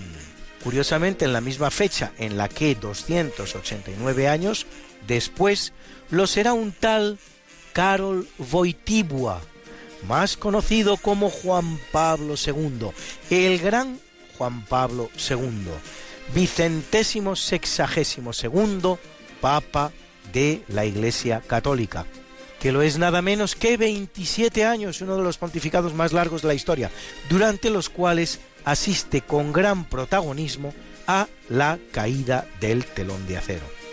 Visita 129 países diferentes, a España vino en cinco ocasiones, y sufre un grave atentado en 1981. Un papa políglota capaz de hablar 12 idiomas, además de su polaco natal, entre los cuales, naturalmente, el español, y canonizado por Francisco en 2014.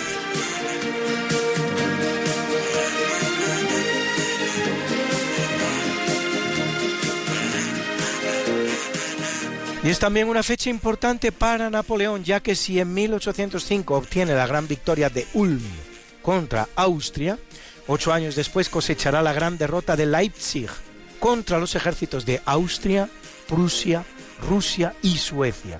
Y en 1817 el italiano Belzoni descubre la tumba del faraón Seti I en el Valle de los Reyes, en Egipto. En 1846, en Boston, el médico William Thomas Morton realiza en público la primera operación quirúrgica con anestesia, utilizando éter para dormir a su afortunado paciente, el primero en la historia al que no le abrían las carnes adentelladas, secas y calientes.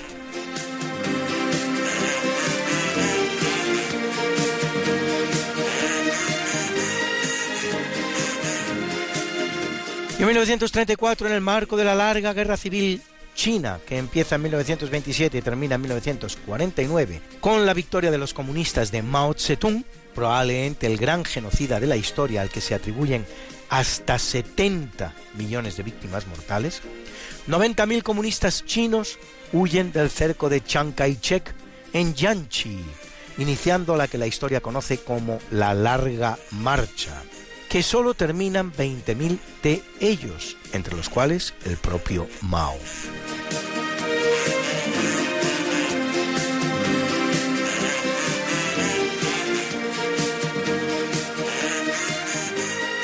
Y es una fecha importante también en el ámbito de la Segunda Guerra Mundial, pues en 1939 la aviación alemana de la Luftwaffe realiza el primer ataque sobre territorio británico y siete años después en Nuremberg se ejecutan las condenas a muerte dictadas por el Tribunal Militar Penal Internacional, siendo ahorcados 11 criminales de guerra nazis.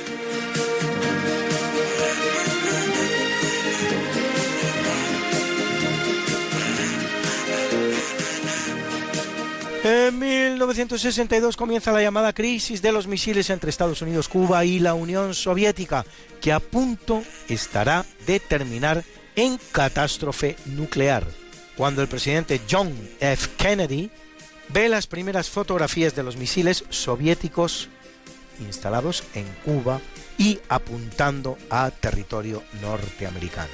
En 1975, en la aldea de Kuralia, en Bangladesh, la niña Rahima Banu es la última persona conocida infectada de viruela. En 1986, al coronar el Lhotse en el Himalaya, el italiano Reinhold Messner, de nombre claramente alemán, se convierte en el primer ser humano que escala los 14 miles de la Tierra.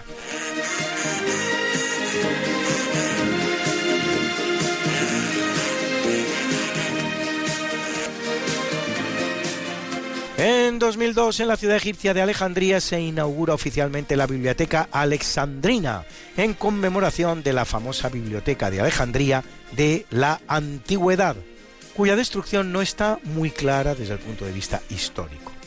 Entre las distintas tesis manejadas, dos han prevalecido. Aquella según la cual la destrucción la habrían ejecutado hordas cristianas dirigidas por Teófilo en el año 391 y aquella según la cual la habrían destruido las tropas islámicas de Amr ben al-As, el musulmán conquistador de Egipto, en el año 640.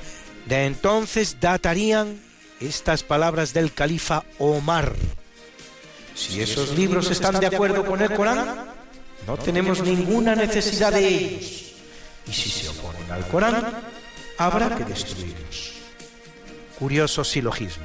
Al final lo más probable es que la destrucción de la biblioteca se debiera más a un proceso paulatino de decadencia que a un acto premeditado y definitivo de destrucción.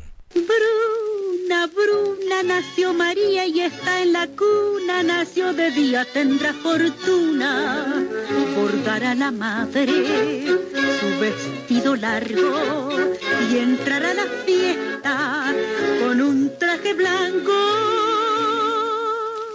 Y será la reina cuando María cumpla 15 años. Te llamaremos Negra María, Negra María que abriste los ojos en carnaval. En el capítulo del natalicio nace en 1679 el compositor barroco checo Jan Dismas Zelenka, autor de múltiples piezas religiosas, entre las cuales cuatro requiems y dos magnificats, y este maravilloso miserere en do menor que van ustedes a escuchar.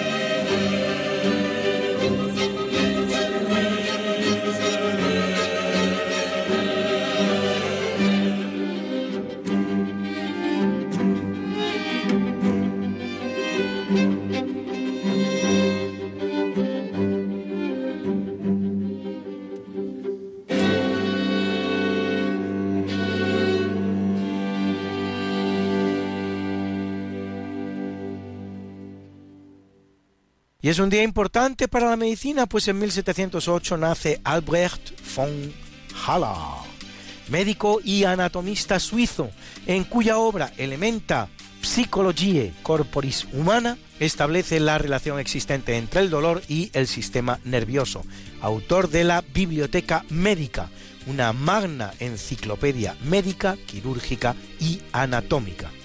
Y en 1816, Antoine Béchamp, biólogo francés descubridor del preantibiótico ácido P-aminofenilarsénico, recordado por sus avances en química orgánica aplicada que llevarán al posterior desarrollo de la industria de los tintes sintéticos y de los medicamentos quimioactivos.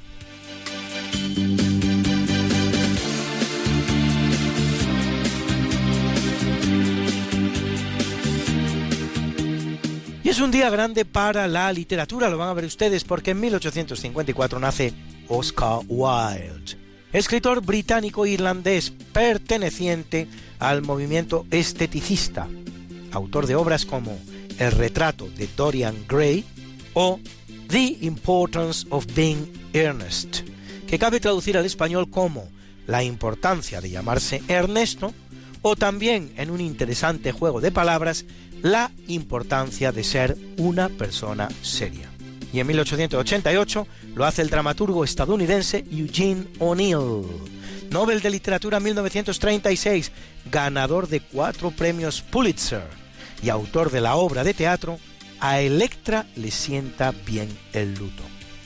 Y en 1927 el alemán Gunther Grass, Nobel de Literatura 1999, autor de El tambor de Ojalata, nacido en Danzig, la actual Gdansk polaca, cuya reclamación por Hitler provoca la Segunda Guerra Mundial y que en 2007 reconocerá haber pertenecido a las SS nazis. Cabe preguntarse si habría recibido el premio Nobel de haber hecho este reconocimiento 10 años antes.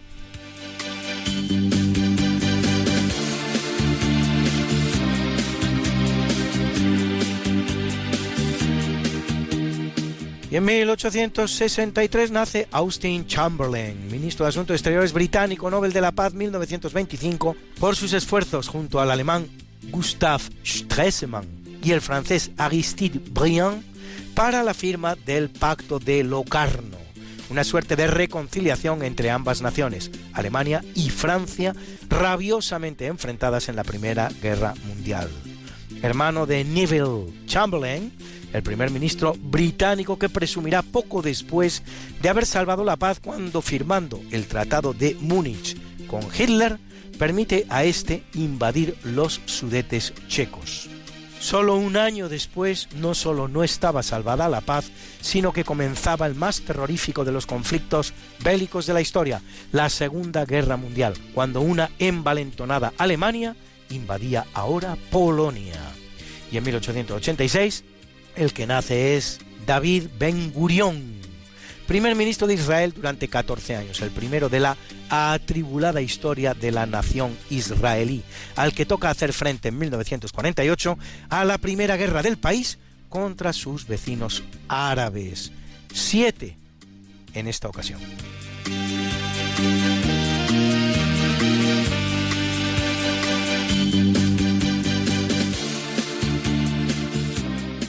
En 1897 nace el francés Louis de Cazenave, militante de la categoría de los supercentenarios, aquellos que superan la edad de 110 años, al morir con esa edad recién cumplida. Había combatido en la Primera Guerra Mundial, con la que será después muy crítico.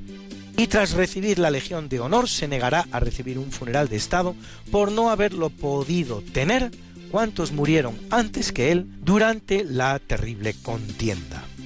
Curiosamente, a los dos meses de morir, Louis moriría igualmente con 110 años, el único combatiente que quedaba de esa guerra, el también francés Lazare Ponticelli, o como dirían los franceses, Ponticelli.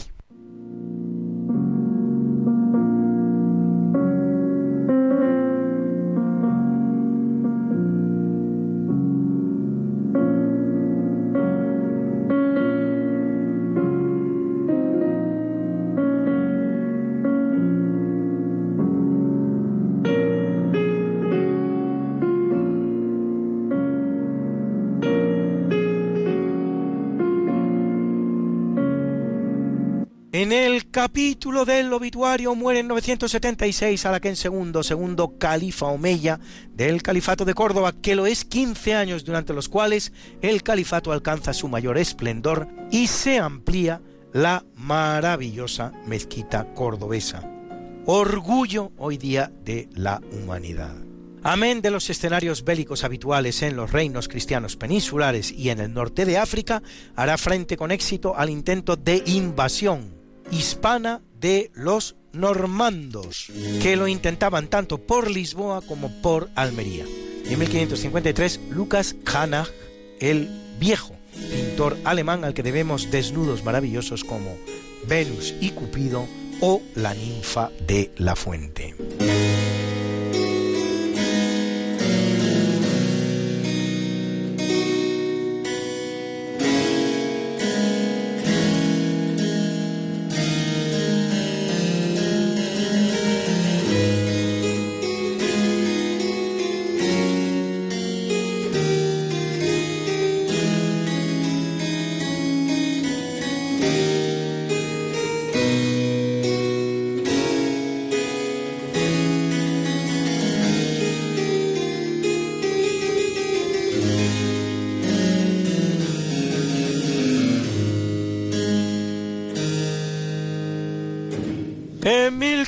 1591 el que muere es Nicolos Fondrati, más conocido como Gregorio XIV, vicentésimo vigésimo noveno papa de la Iglesia Católica, que lo es apenas diez meses durante los cuales excomulga a Enrique IV de Francia, el primer Borbón, protestante en origen, aunque después, y con la famosa frase, Paris bien vaut une messe, París bien vale una misa, acabe convirtiéndose al catolicismo para poder reinar en Francia.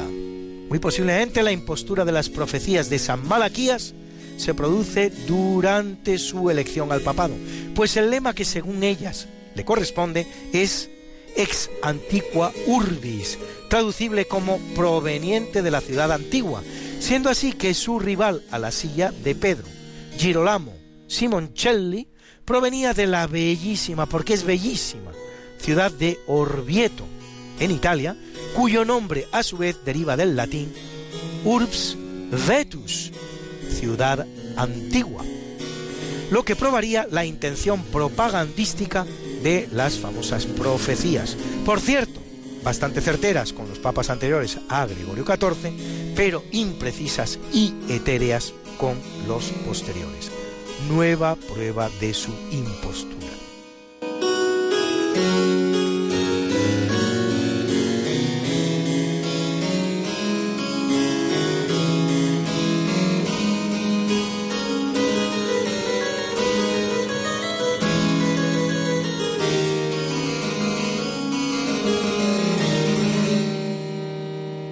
Y en 1629 muere el compositor neerlandés Jan Pieterszoon Svelling, del que hemos recibido 70 obras, todas ellas para instrumentos de teclas.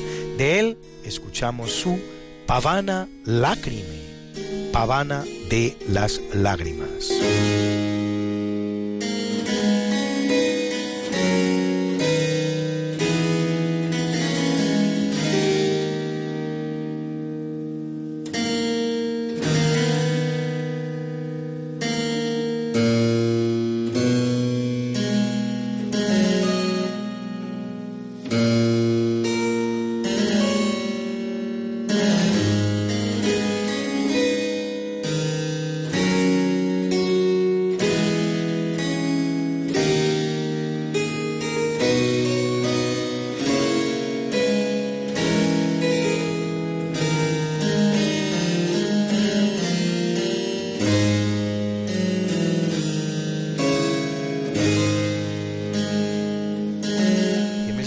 1793 en París, en el marco de la Revolución Francesa, muere guillotinada María Antonieta, esposa de Luis XVI, rey de Francia, ejecutado de idéntica manera nueve meses antes. Y una vez más me pregunto qué es lo que tan fascinante resulta a los historiadores de la Revolución Francesa. Un episodio histórico lamentable que produjo muchos cientos de miles de muertos, excitó la ira y el odio del populacho y produjo la mayor catástrofe para el patrimonio monumental y cultural francés, superior incluso al de las dos guerras mundiales juntas. Con razón, cuando en 1989 se produjo el bicentenario de la Revolución, declaraba el alcalde de Lyon que era muy poco lo que había que celebrar.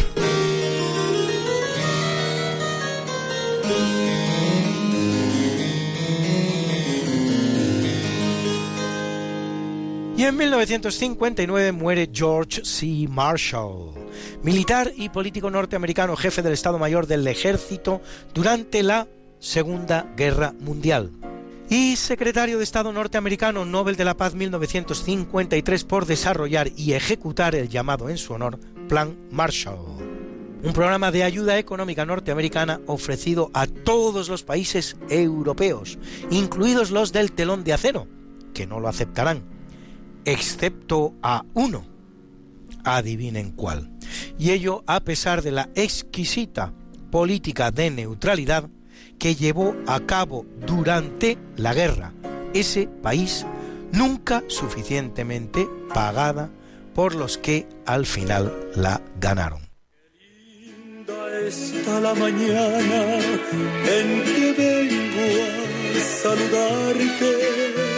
Venimos todos con gusto y placer a felicitarte.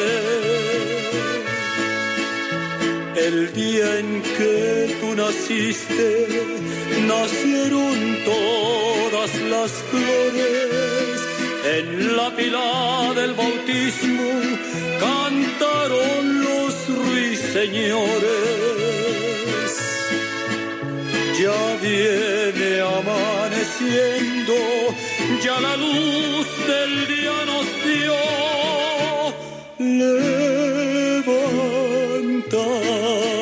de mañana, mira que ya amaneció.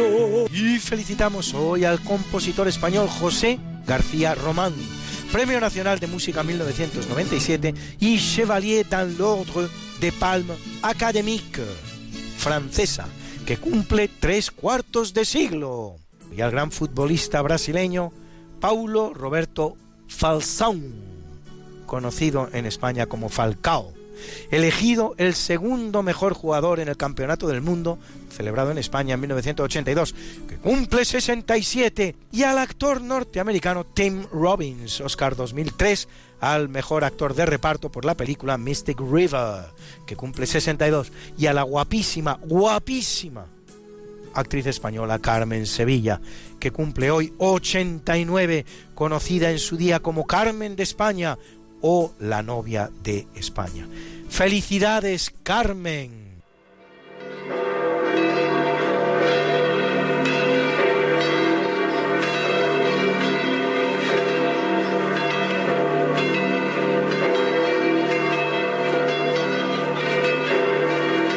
Celebra la Iglesia Católica a Longinos, el centurión romano que incrusta la lanza en el cuerpo de Jesús, el que exclamara en verdad este era el Hijo de Dios.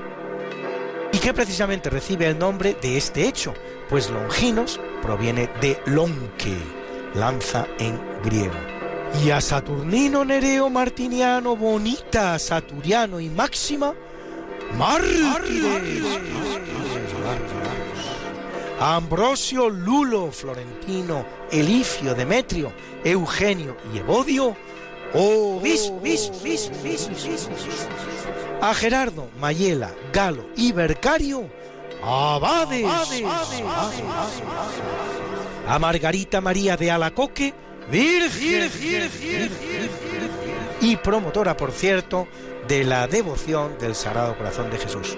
Y a Edwigis, confesora, Hoy es el Día Mundial de la Alimentación y es también el Día de los Anestesistas y el de un sujeto al que nunca imaginaríamos celebrar, el jefe, el denostado jefe de tan mala reputación y de quien nada bueno cabe esperar, ese jefe al que tantos marrones toca comerse y de cuyas tribulaciones nadie habla, al que solo imaginamos increpando al personal y poniéndose púo a cigalas. Desde diálogos con la ciencia, gracias a los jefes, a esa cantidad grandísima, grandísima, de jefes buenos que tanto bien hacen a la sociedad y a sus propios subordinados, que tantas decisiones difíciles han de tomar y que tantos disgustos se llevan a la cama sin contárselos a nadie, ni siquiera a su marido o mujer, ni quejarse a gritos. ¿Qué sería de nosotros sin vosotros, queridos jefes? Y como yo sé que a muchos de ustedes les gustan estas efemérides, pues pueden ustedes consultarlas como siempre en el medio Religión en Libertad, en su columna En Cuerpo y Alma, donde las colgamos para ustedes cada semana. Must be. There is nothing more to say.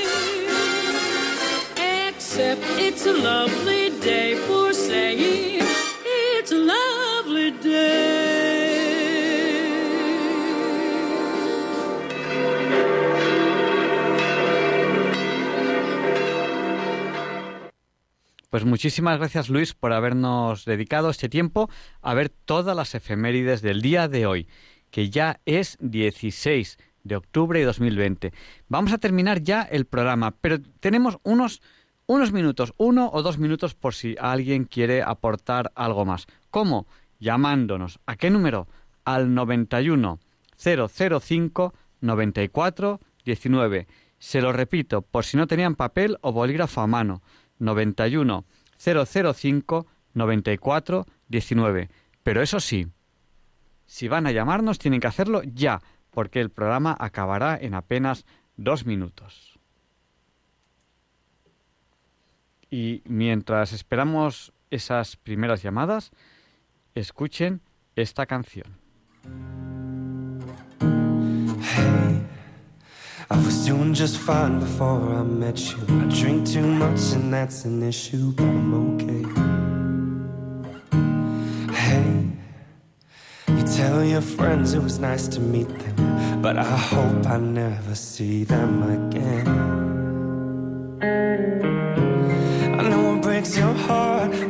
The city in a broke down car. And four years, no calls. Now you're looking pretty in a hotel bar. I, I, I can't stop. No, I, I, I can't stop. So baby, pull me closer in the backseat of your Rover that I know you can't afford. Bite that tattoo on your shoulder, pull the sheets right off the corner of that mattress that you stole from your roommate back in Boulder. We ain't ever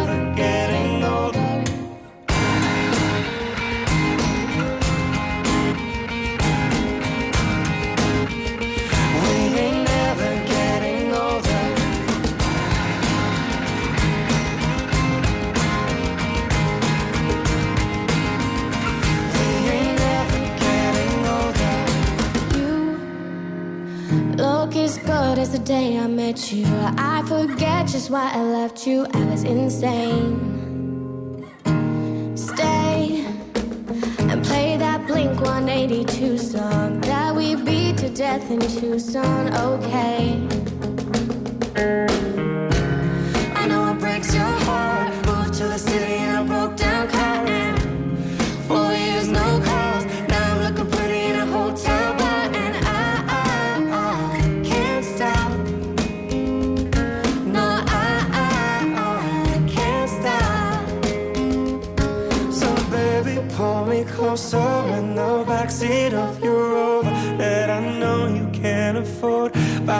Tattoo on your shoulder, pull the sheets right off the corner of that mattress that you stole from your roommate back in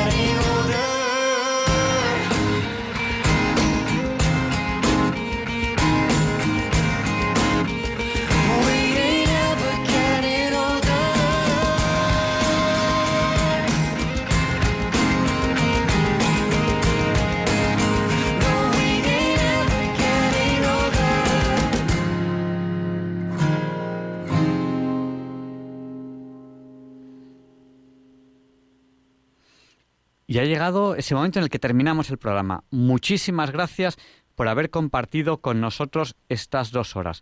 Les esperamos la semana que viene, si Dios quiere. Y, como no, sean prudentes, estamos en momento de pandemia. No hay que dejar de vivir por miedo a morir, pero hay que ser prudente. Y eso implica cumplir las normas, con las que estemos de acuerdo y con las que no estemos de acuerdo, y pues extremar la prudencia viviendo, haciendo las cosas que podamos hacer, disfrutándolas de la mejor manera posible. No olvidemos al Señor, que realmente es el que puede ayudarnos de verdad, porque es realmente eh, Dios Padre el que nos ama de esta manera tremenda, tan tremenda que somos sus hijos, nos ha hecho a su imagen y semejanza.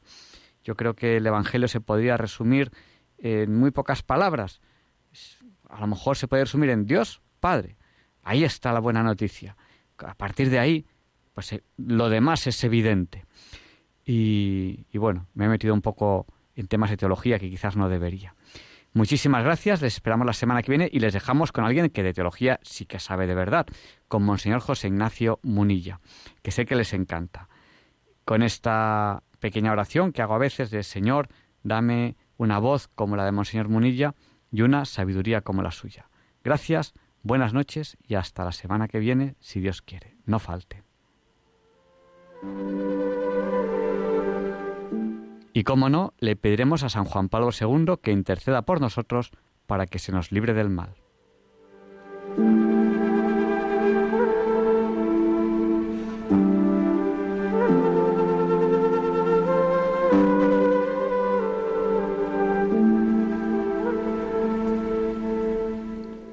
Y así concluye en Radio María el programa Diálogos con la Ciencia. Dirigido por Javier Ángel Ramírez.